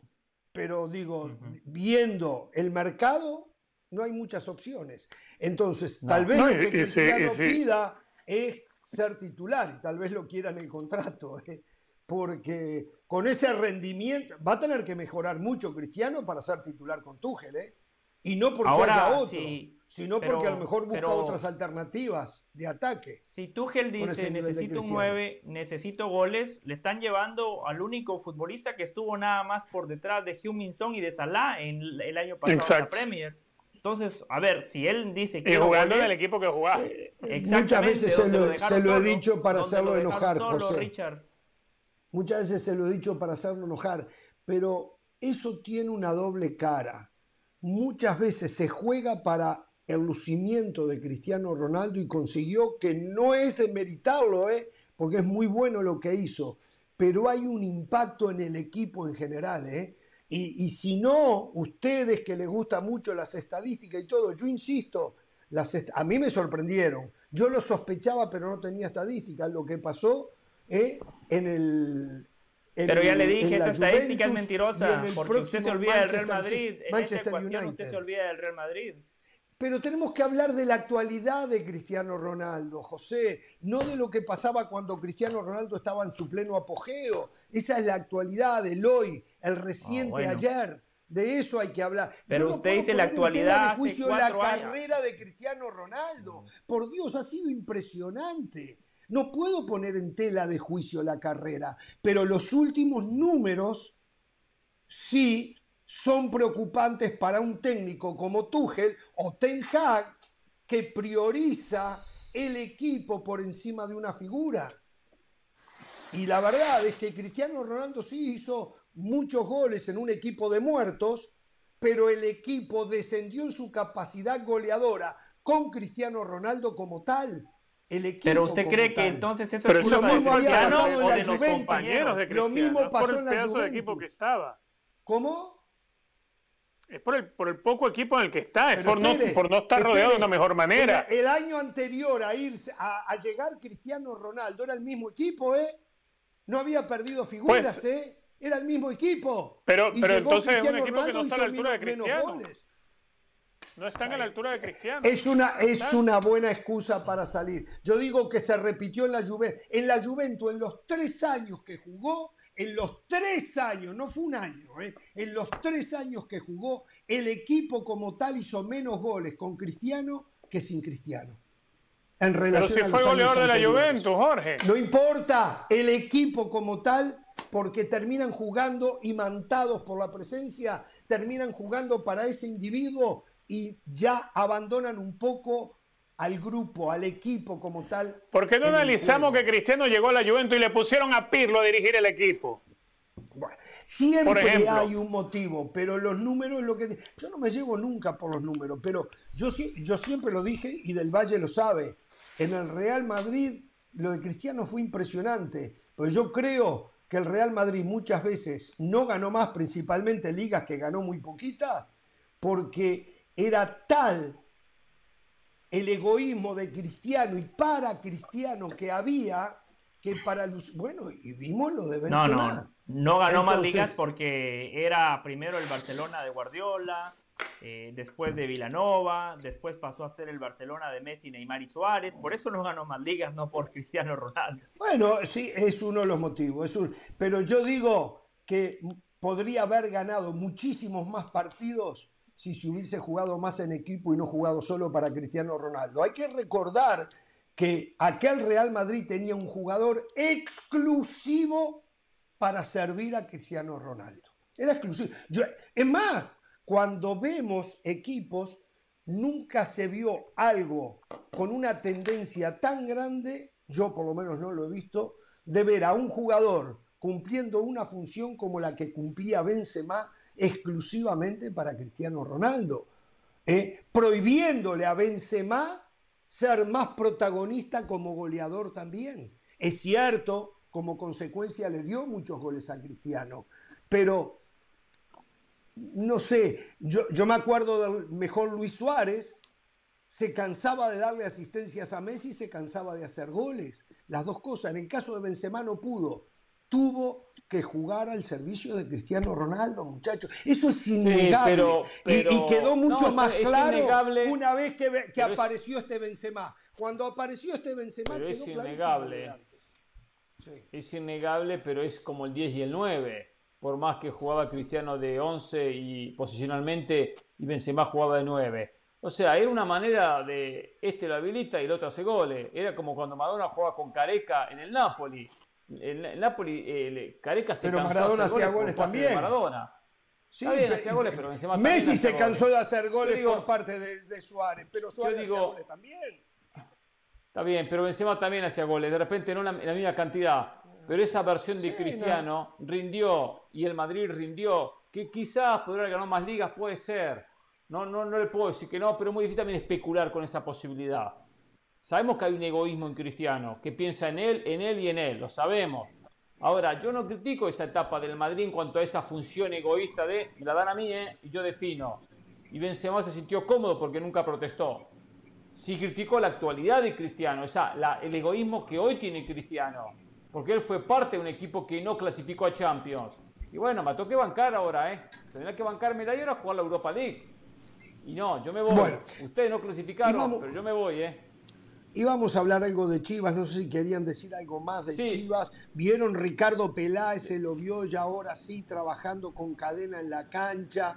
Eh, creo que hasta tenemos video. No, o sea, no me llama la atención, es constante de Peláez es un tipo que, trabaja, que llega temprano, lo dijo Tena, cuando Tena llegaba, el flaco Tena a los entrenamientos de Chivas, lo dijo frente a nosotros. Eh, ya veía Pero acá se lo ha desestabilizado a Peláez, ¿eh? Acá se lo Sí, acá hay muchos programas. Acá hay muchos programas, les encanta atacar a Peláez, les encanta, no sé por qué. No sé por qué. Cuando ayer, por ejemplo, meter un par de cositas, bueno, yo lo decía Héctor Huerta, decían fútbol picante, que hay un representante que también está muy dentro de Chivas, creo que a Lalo Hernández, yo tener que, que llamarlo para que me dé más, más datos, que, que, maneja la mayoría de los jugadores de Chivas, eh, eh, que está metido en la, en la institución. O sea, hay dentro de la institución de Chivas muchos que opinan, muchos que participan, muchos que se meten. Eh, se, hace difícil el manejo de la institución. está ah, un poco a la deriva en ese sentido. Tengo también información, tengo información que el Tuca ah, Ferretti. Qué bueno. Sí. Sí, sí, que el Tuca Ferretti eh, está dispuesto a ir a Chivas. Y está dispuesto ah, a. porque habían dicho que no. Que Cabraba, sí, está dispuesto. Y, y, habría dicho en las últimas horas. ¿Usted habló con el Tuca? No, no, no, no, no, no, no, ah. no. Se lo dijo a un colega mío y ese me lo contó. Que él habría dicho algo así como no pretendo ganar lo que ganaba en Tigres. El problema no es lo económico. O sea, no hay una cuestión económica que complique la llegada del Tuca Ferretti a Chivas. Dicho por el propio técnico. Bueno, hay, hay, otra información, otra información que daba nuestro compañero Álvaro Morales ayer en Fútbol Picante eh, y que tiene también mucho sentido, que Pumas eh, estaría esperando eh, que se termine este proceso de Lilini para darle las llaves del equipo al Tuca Ferretti. Además es un dato no menor, es una información muy importante porque Miguel Mejía Barón, que hoy es el que toma las decisiones deportivas en Pumas, también fue el que tomaba las direcciones, o perdón, las decisiones deportivas en Tigres. Formaron una gran mancuerna. Eh, Ferretti también fue asistente técnico de Miguel Mejía Barón en el Mundial de 1994 tienen una gran relación profesional y personal. Y decía Alvarito que ya Miguel Mejía Barón ya habló con el Tuca y le dijo aguantame, porque según Álvaro Morales ya se dieron cuenta que este proceso de Lilini pronto se va a terminar. A ver, eso hoy también seguramente lo sacaron de nuestro compañero de Álvaro Morales, en el periódico El Universal que lo estaba diciendo. Yo si fuera el Tuca me voy a Pumas y no a Chivas. En Pumas, a través Estoy de de, la posibilidad de contratar extranjeros, eh, Sí. se tiene la chance de hacer un mejor plantel. Claro. Eh, Y hay menos exigencias. solo- hay- y hay menos exigencia aparte. Las Sí. dos cosas se combinan. Exactamente, las dos cosas se combinan. Así que, y aparte, eh, aunque Tuca está identificado con Chivas, es un hombre de extracción Pumas. Llegó a México como futbolista de Sí. Pumas. No sé si antes había pasado por otro equipo, me parece que no, que llegó de Brasil a México para jugar en Pumas. Y, y bueno, y después lo dirigió y lo hizo campeón, ¿no? Mm. Sí, creo que sí, creo que fue así como dice usted. Ahora, lo de cadena ya está. Eh, El equipo tiene ocho partidos sin ganar. Si quiere sumarle los dos partidos de la liguilla pasada, son 10 partidos sin ganar. Si quiere sumarle Sí, los dos está. amistosos, son 12 partidos sin ganar. Y no es que el equipo haya mejorado, no es que el equipo vaya eh, en línea ascendente. Es cierto, contra el Atlas en los minutos finales eh, No merecía hizo méritos perder, para ¿eh? tener la victoria. Sí. De acuerdo, hizo méritos para obtener la victoria, pero fue más por Sí. eh, eh, eh, el- el- la gallardía del futbolista, las ganas de querer sumar una victoria. No fue por un trabajo que se haya hecho a lo largo de la semana, no fue por automatismos, no fue por circuitos de juego. Claramente a Ricardo Cadena este equipo le ha quedado muy grande. Y si a eso Bueno, le, agregamos que Sí. es un equipo que venimos hablando de alguna que otra sensación en cómo jugó, pero sigue siendo un equipo que defiende mal, un equipo que no tiene pegada, un equipo que fue un drama hasta para poder fichar. Eh, llegue el técnico que llegue, llegue el Tuca o quien sea, se va a encontrar con el mismo problema. No es un equipo que tenga una gerencia deportiva capaz de fichar bien o capaz de fichar con premura. Es un equipo donde todavía las decisiones se siguen tomando dentro de la misma línea, es decir, la del capricho. Así no va a ir para ninguna parte Chivas. O sea, Chivas necesita, necesita algo más que un nuevo técnico, necesita mucho más que eso. Necesita nuevo timonel en toda la estructura. Necesita que su dueño entienda de fútbol y se involucre no realmente en los asuntos que se Eso es imposible. Y no en cualquier Eso es cosa con desconocimiento. Ahora, Chivas ya es una película, ¿eh? Es una película de ficción lo de Chivas ya a esta altura. ¿eh? Es una película. Y ahí es donde es mejor, es mejor donde se revuelve a Mauri Vergara. Bueno, usted quería Una cosa- a- primero como noticia. Sí, dígame. Sí. No, no, una Como cosa del partido. A ver, no, el partido con Atlas. Sí.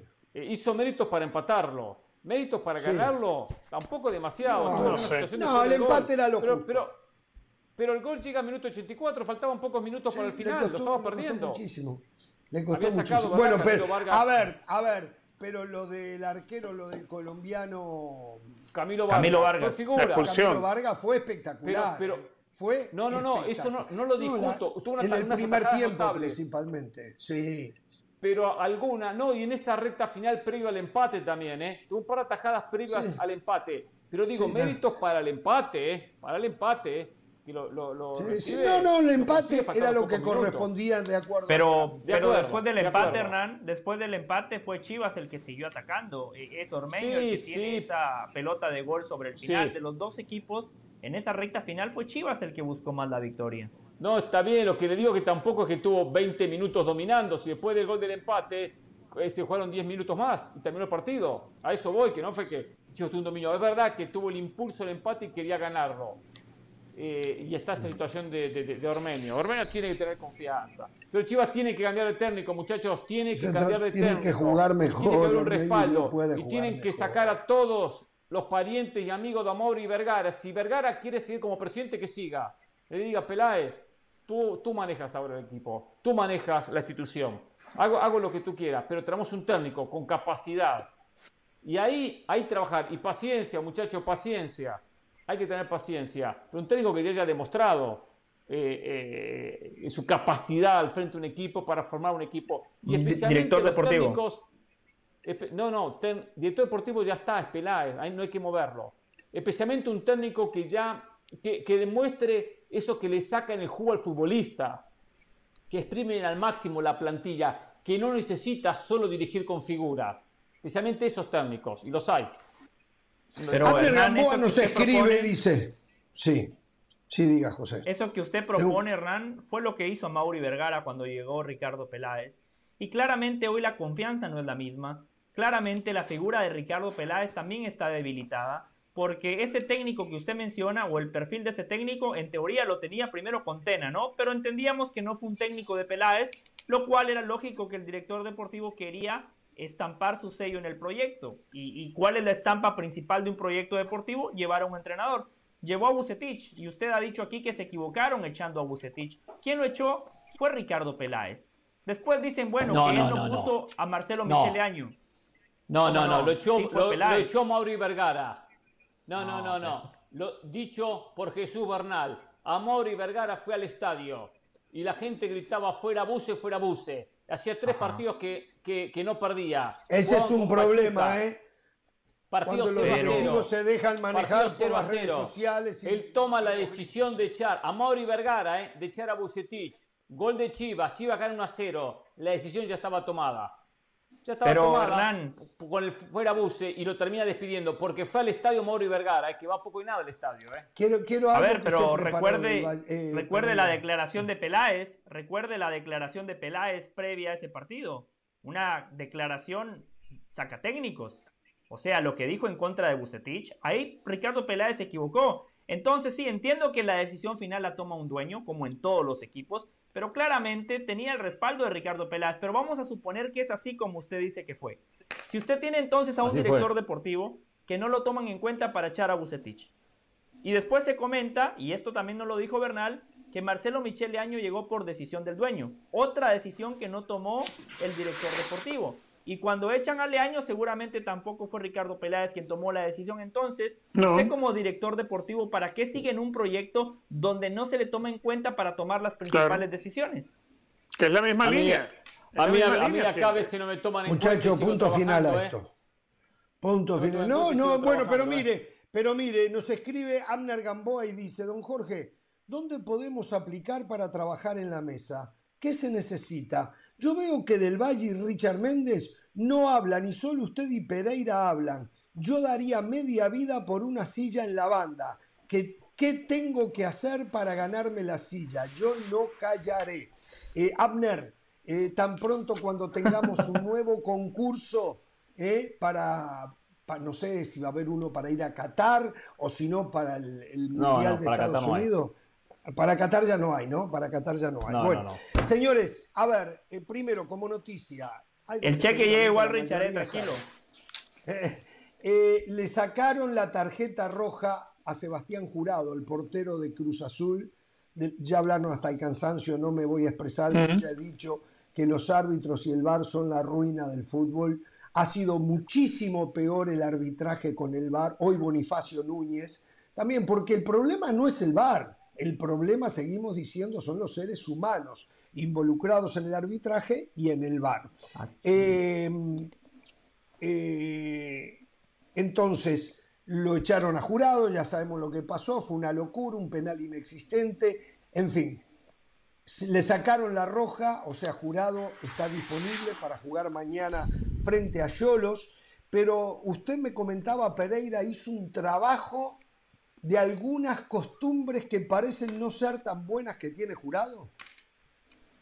Claro, yo hice lo siguiente, ok, una vez que se toma la decisión y todos hablamos muy rápidamente diciendo que Fernando Hernández se había equivocado, a ver, me puse eh, a analizar y a buscar cómo actúa comúnmente en los saltos, en las pelotas aéreas, el propio Sebastián Jurado. Porque los seres humanos somos a repetir los movimientos vamos a tener una tendencia en una manera de saltar, una manera de caminar, una manera de, de, movernos. Entonces ahí donde digo, bueno, a ver, ¿hizo algo diferente a lo que venía siendo jurado o es más de lo que Comente mostraba ante cada pelota aérea? Y me refiero a dos aspectos, la manera de saltar y de agarrar la pelota o, o, o, golpearlo, sacarla, y después la manera de caer. Porque hay arqueros que a veces intentan, y ustedes saben mucho del arco, especialmente José, eh, eh, usted lo no, sabe, no, ahí, ahí voy yo primero. La pelota, ahí voy yo primero. ¿eh? Uno agarra yo la pelota. No, yo sé, por eso lo digo de manera sarcástica, sí. Eh, ah. hablaba para Andersen. Andersen defiende, no ataja. Cuando agarra la pelota en el aire con las dos manos, Comente cae ahí, cae de manera recta hacia, hacia abajo, no con las piernas abiertas, no con las piernas tan estiradas o desproporcionadas en ese movimiento como pasó en esta jugada. Entonces dije, a ver, voy a buscar qué pasa con eh, eh, jurado en esas pelotas aéreas. Y ahí encontré, me di cuenta, primero que tiene muchos problemas con los centros, que no va nunca a asegurar la pelota sino a meter el manotazo, a, meter el, puño, a sacar la pelota con mucha fuerza. Eso es lo que busca Jurado, sacar la pelota con fuerza. No tiene la seguridad para ir a buscarla con las dos manos. En ese movimiento de fuerza en el aire es cuando pierde, por supuesto, la estabilidad. Y cuando hay, al caer, al caer, bueno, a veces termina cayendo mal, o a veces termina tropezando como en la jugada que vimos ante, ante el equipo de Toluca. Hasta hay una jugada que vamos a ver que casualmente será muy, muy similar. Derriba a un jugador contrario, creo que es contra Querétaro. Es la última de las jugadas. Nos damos cuenta que su, ese movimiento que vimos el domingo es habitual en, en el propio jurado. A veces hay futbolistas abajo, muy cerca, y a veces no. Miren, acá está la jugada del gol. perdón, la jugada polémica el fin de semana. En la caída, bueno, y golpe a, Ortega, jugador de, de, Toluca. Cuando vemos, por ejemplo, acá contra Santos, viene un centro, fíjense el movimiento, también similar. Hace movimiento para nunca sobre la pelota, sino con un brazo sacarla. Otro centro sobre el área. Fíjense la inseguridad que tiene. La pelota no, la logra sacar. Y podría haber, haber dado una patada al rival. No lo cometió. Otro partido contra Tigres, lo propio Viene un centro y es para agarrarlo con las dos manos. No, hace, no la agarra, mete el puñetazo y tira todo el cuerpo hacia, hacia adelante. Vemos esta jugada, por ejemplo, lo mismo contra Tigres, pelota elevada, fíjense lo que hace. También mete el manotazo, en la caída no aparece ninguno, pero si aparece alguno, el árbitro termina cobrando penal. Si, si nos pasamos con lo que pasó este fin de semana. Otro encuentro, fíjense esta, tiro de esquina, sobre el área, viene jurado, también manotazo. Y ahí hasta derriba un jugador del equipo contrario. Que ahí queda y dice, me pegó, muchacho, me pegó la pierna. ¿Cómo se está agarrando la pierna? Eh, lo cual acá muestra esto, que esto es, eh, es eh, normal en el, propio, en el propio jurado. Es típico de jugar en cada pelota aérea. usted lo dijo. Es la falta de confianza para agarrar la pelota, por eso recurre al puñetazo, al manotazo. Es falta de confianza eso, ¿no? A veces es importante el puñetazo, pero muchas veces si se puede bajar la pelota hay que bajarla. El tema es que si la baja y se le escapa, se le escapa ahí, en el área chica casi siempre. Claro. Si da el puñetazo, bueno, tiene la oportunidad de rehacerse, pero eso es falta de confianza eh, eh, para, para poder ir con las dos manos en busca de la pelota, ¿no? Y en la caída le sacaron la, la, es la parte esta, en la caída a veces se lleva por delante a alguien. Se lleva, y a veces no porque, porque no aparece en adelante. Es un poco también que la parte, bueno, que, que, analizamos de lo que pasó el fin de semana, independientemente del tema de la pelota aérea. Sí, perdón, creo que José quería hablar. Sí, Richard. No, quería, quería, felicitar a Hernán, de verdad. Por fin la clase patética es la menos patética de las que ha dado mucho tiempo. de verdad lo felicito por el esfuerzo. Eh, he quedado muy complacido. Ahora, adentrándonos en el tema del arquero, ciertamente es un, es un asunto de, falta de confianza, eh, incluso hasta de temor, hasta de temor a llevarse un golpe. Por eso es que se va con el brazo arriba. Cuando el arquero va con las dos manos a tratar de sujetar, el arquero queda más descubierto, es más susceptible de, recibir algún golpe, algún cabezazo a algún rival. En cambio, cuando se va con una sola mano y se va a buscar el puñetazo, eh, se, se, termina protegiendo más porque queda el otro brazo libre. Eh, igualmente, una de las cosas que vemos de, este arquero es que, a ver, en, sus salidas no saca la pierna, no la saca nunca. Eh, y lo pudimos ver durante el fin de semana en, la famosa salida. Él coloca la pierna casi que de lado, buscando no impactar contra un rival. Es un arquero que trata, yo creo que es más por temor al choque, trata de hacerlo de esa manera. Ahora, no confundamos esto. En Brasil se estila mucho que los arqueros rechacen de puños desde los tiros de esquina o cualquier otra situación para intentar provocar contragolpes de inmediato. Por eso los arqueros brasileños que en el pasado iban a Europa eran muy malos a la hora de las salidas, porque todos siempre intentaban ir a rechazar todo de puños, pero es porque es algo con lo que se crece en el fútbol brasileño que el arquero trata de generar eh, situaciones de ataque desde el rechazo de puño. Pero este no es el caso, obviamente. El caso eh, es un arquero que, tiene temor a llevarse un golpe. Sí, eh, perdón, a ver. Silverio Agatón o Agatón me aclara y muchas gracias que el, al Tuca a, México lo trajo el Atlas. ¿eh? Yo tenía una sospecha de que él había pasado por otro equipo, por eso lo dije, y después llegó a Puma. Gracias a Silverio. Perdón, José. No, qué bueno que le sacaron la roja a Jurado. Ahora el punto a Cruz Azul nadie se lo regresa. Eh, exacto, eh, tiene esos dos puntos extras que le dieron. Tienen la suerte que esto fue en la jornada 8. Ahora imagínense que esto haya pasado en una final, que el título se lo van a quitar a un equipo o le van a decir, listo, te sacamos la roja, pero la final se vuelve a jugar. No, el árbitro tiene que tomar mejores decisiones. De igual manera, eh, a mí me gusta escuchar, especialmente a la gente que estuvo en la cancha. Me encanta escuchar. Eh, y la verdad que sí es una jugada subjetiva, más allá de que yo reitero, para mí no era roja, para mí el árbitro se equivocó. Escuchaba a Paco Gabriel no fútbol picante. ¿Cómo? No era ni penal. No, bueno, pero la roja termina siendo como consecuencia de que el árbitro interpreta que hay una falta, ¿no? Falta y después roja. Paco Gabriel decía que para él es clarísimo, que él ve un penal claro y que la roja está bien sancionada y daba sus argumentos y yo lo escuchaba y la verdad que da muy buenos argumentos. Yo no coincido, pero eh, esto es el fútbol, es algo muy subjetivo. Dos personas que sepan eh, de pie a pa el reglamento, dos personas que hayan estado en la cancha, pueden disentir, pueden llegar a conclusiones distintas en una misma jugada. Bueno, hablando de reglamentos, no, no, entiendo más nada. La FIFA, esto dicho por Busaca y por el otro ex árbitro italiano, se me va el nombre ahora, va a intentar... Pierluigi Colina. Eh, Pierluigi Colina, que los árbitros, Máximo Busaca, Pierluigi Colina, eh, que han estado dando eh, cursos en, Conmebol, en, Asia, creo, en África, por todos lados preparando a los árbitros para el Mundial, usen lo menos posible la tecnología.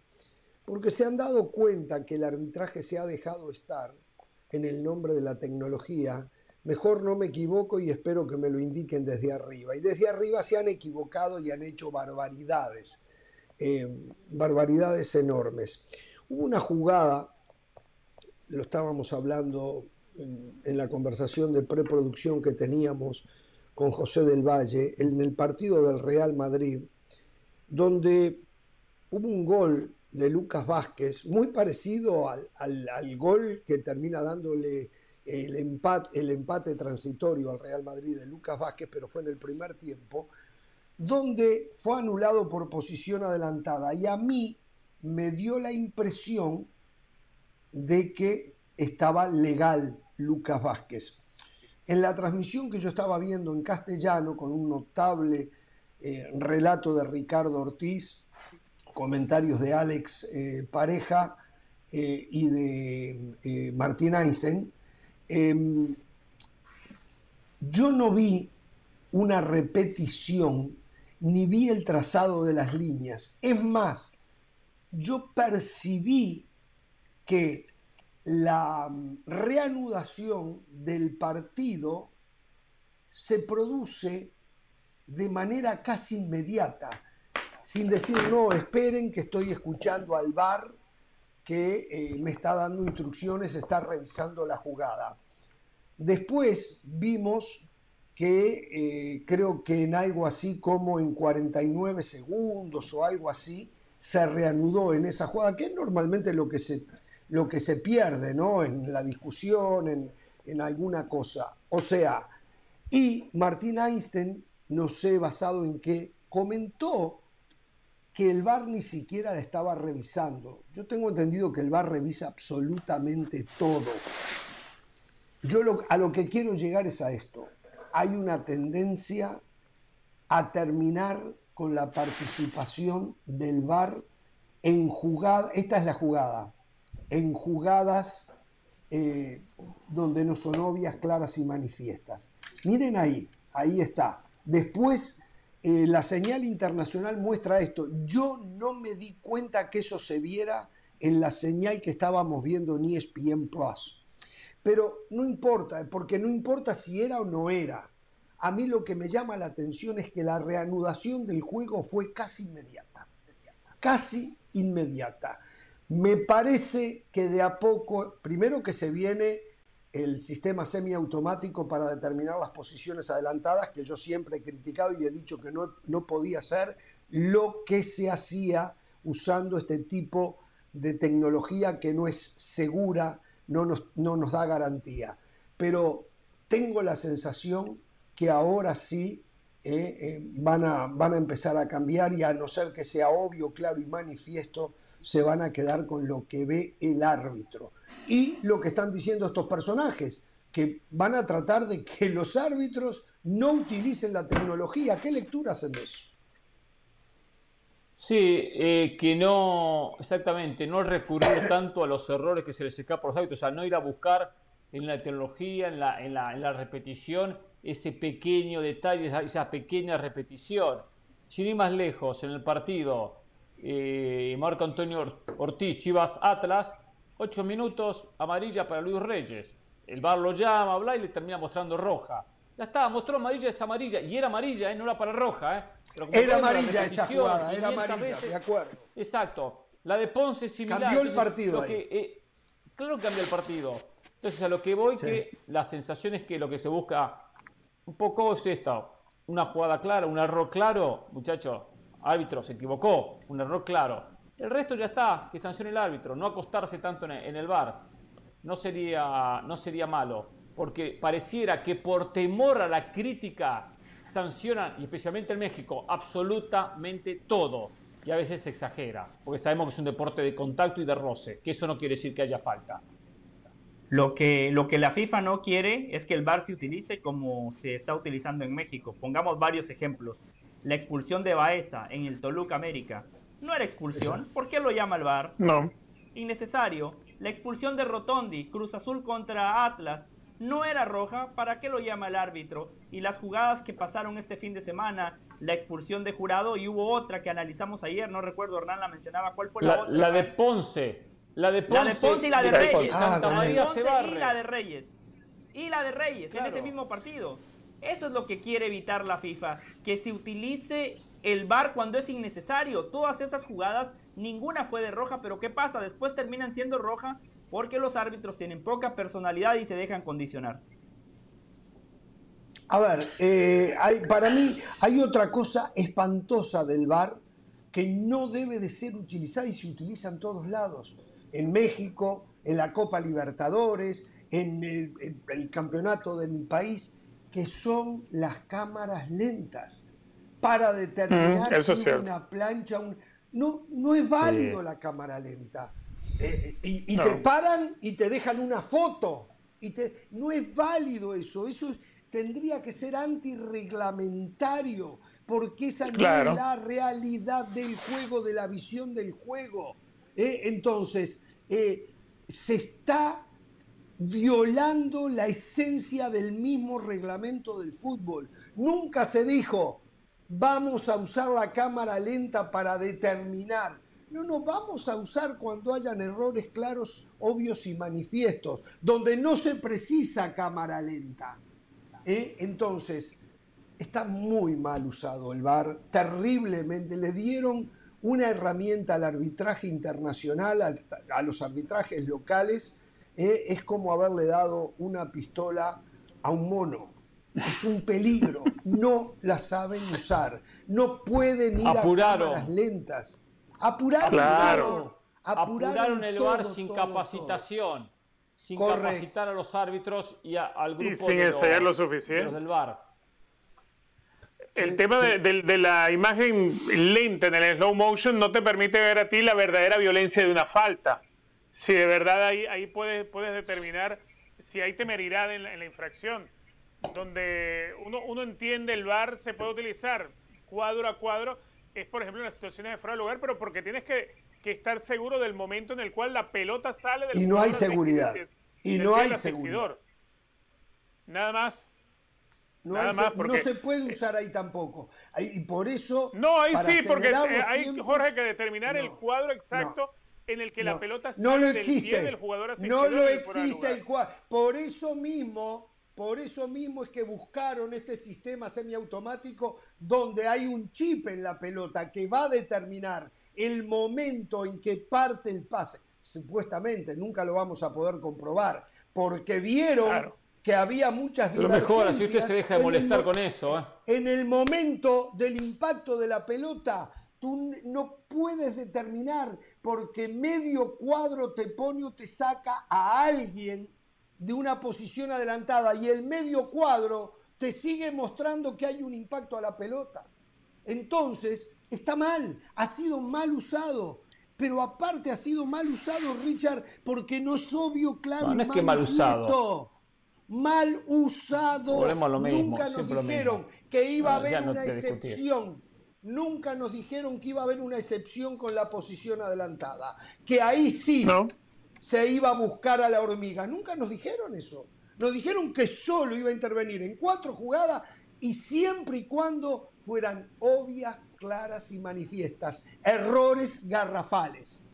Y en la posición adelantada no han hecho eso. Han tirado esas líneas que tampoco tienen garantía de nada. Es lo más ajustado que pueda, pero no es la qué bien verdad. hubiese venido, No es la verdad. qué bien nos hubiese venido a todos, qué bien nos hubiese venido a todos que en la Copa América de Brasil hubiesen sentido las líneas con el tema de Cavani y haber visto la línea roja y la línea azul. Váyase Qué un bien hubiese poquito, todos. váyase un No, claro que poquito a la sí. Claro, ey. Usted, usted, a hubiese usted se bien digo, Pereira, a usted tirar las líneas y saber con exactitud. Dios. Por cierto, ¿Entendió? tengo que decir dos cosas, Ramos. Dos ¿Qué? cosas, por- o, o- o que me ¿Qué? insulte. Primero, ¿hoy nos va a pagar los mismos, los mismos va a pagarnos a los tres? Estos tipos, estos No, tipos prácticamente no, no. ni hablaron en el programa. Usted merece más, usted merece. Pero más. usted, ¿qué, qué, qué Usted problema me- tiene o sea, si uno yo no cada vez sé que si habla acá hay una rebeldía. partido, Hernán? Capaz que hay una rebeldía tipo Cristiano Ronaldo, caras largas. Yo creo que sí. Jugar. Yo creo Yo sí, ser, ¿eh? Lo que Puede pasa, ser, usted ¿eh? lo dijo al principio. buscando el pase. vea, Nosotros como el Madrid, a Jorge. picantito. Sí. ¿Cómo? Por cuando cierto, Hablamos, cuando hablamos la embocamos, papá. Eso es lo que pasa. Calidad versus cuando cierto. hablamos la embocamos. Calidad les dije, calidad. les dije al comienzo del programa que los había, lo- los había traicionado. Y estoy arrepentido de Ah, haberlo es hecho. cierto. Estoy arrepentido de haberlo, de haberlo hecho. Sí, lo hice. ver, Lo ¿qué hice en el día de ayer. Ayer a la ¿Qué noche lo hice. Ayer puse la clase táctica de el portero Sebastián Jurado en fútbol picante. Pero estoy arrepentido de haberlo hecho. Me siento mal por haberlo hecho, por eso no pude dormir. Primero usted. porque los ¿Qué al- traicioné. digo, Segundo, porque meditaron sacándome las jugadas que no tenían derechos. Meditaron, me sacaron jugadas. Jódase, libertad jódase. Y tercero, se lo no me dieron el espacio por suficiente. alcahuete, por alcahuete. No me dieron el espacio suficiente.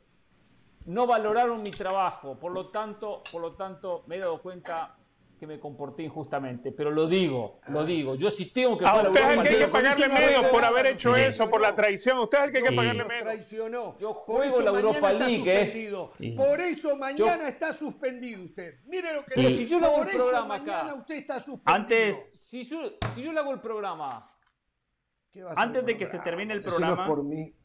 Sí. eh, Jorge eh, se distrajo en el partido, se distrajo en el partido. Eh, Qué maravilla ESPN Plus, puedo regresar, lo puse en español. Eh, cuando viene el gol de Lucas Vázquez, el árbitro le dice al arquero, espérate que la estamos revisando. Existe la revisión que siempre ocurre cuando hay una jugada apretada. Claramente al árbitro le dan la indicación, sí hay fuera de juego y el árbitro dice, Sí. perfecto, reanude. Y al minuto 47 con 53, también en la transmisión en español, que yo, yo, yo la vi, Aquí está, al- recién al 47 con 53 ya muestran la repetición contra, con las líneas como diciéndole al público. Por eso tomamos la decisión de eh, anular el gol de Lucas Vázquez. Bueno, a ver, entonces cambió el sistema. Ahora tienen un sistema que en 30 y poco, eh, en cuanto en 50 segundos, en 50 segundos lo que les llevaba antes 3 o 4 minutos, lo arreglaron en 50 segundos ahora, ¿eh? ¿Está seguro usted? Pues muy dice? Bien. ¿Está seguro? ¿Tienen un mejor sistema entonces en la Liga Española? No sé qué pasó. No sé No, qué están pasó. preparando mejor a los árbitros, yo creo. Señores, mañana Pereira no viene. ¿eh? Mañana, hasta mañana, ¿eh? Pereira, no te tenga bárbaro. temor ayudo. de ser feliz. Gracias, qué Richard. bárbaro. ¿eh?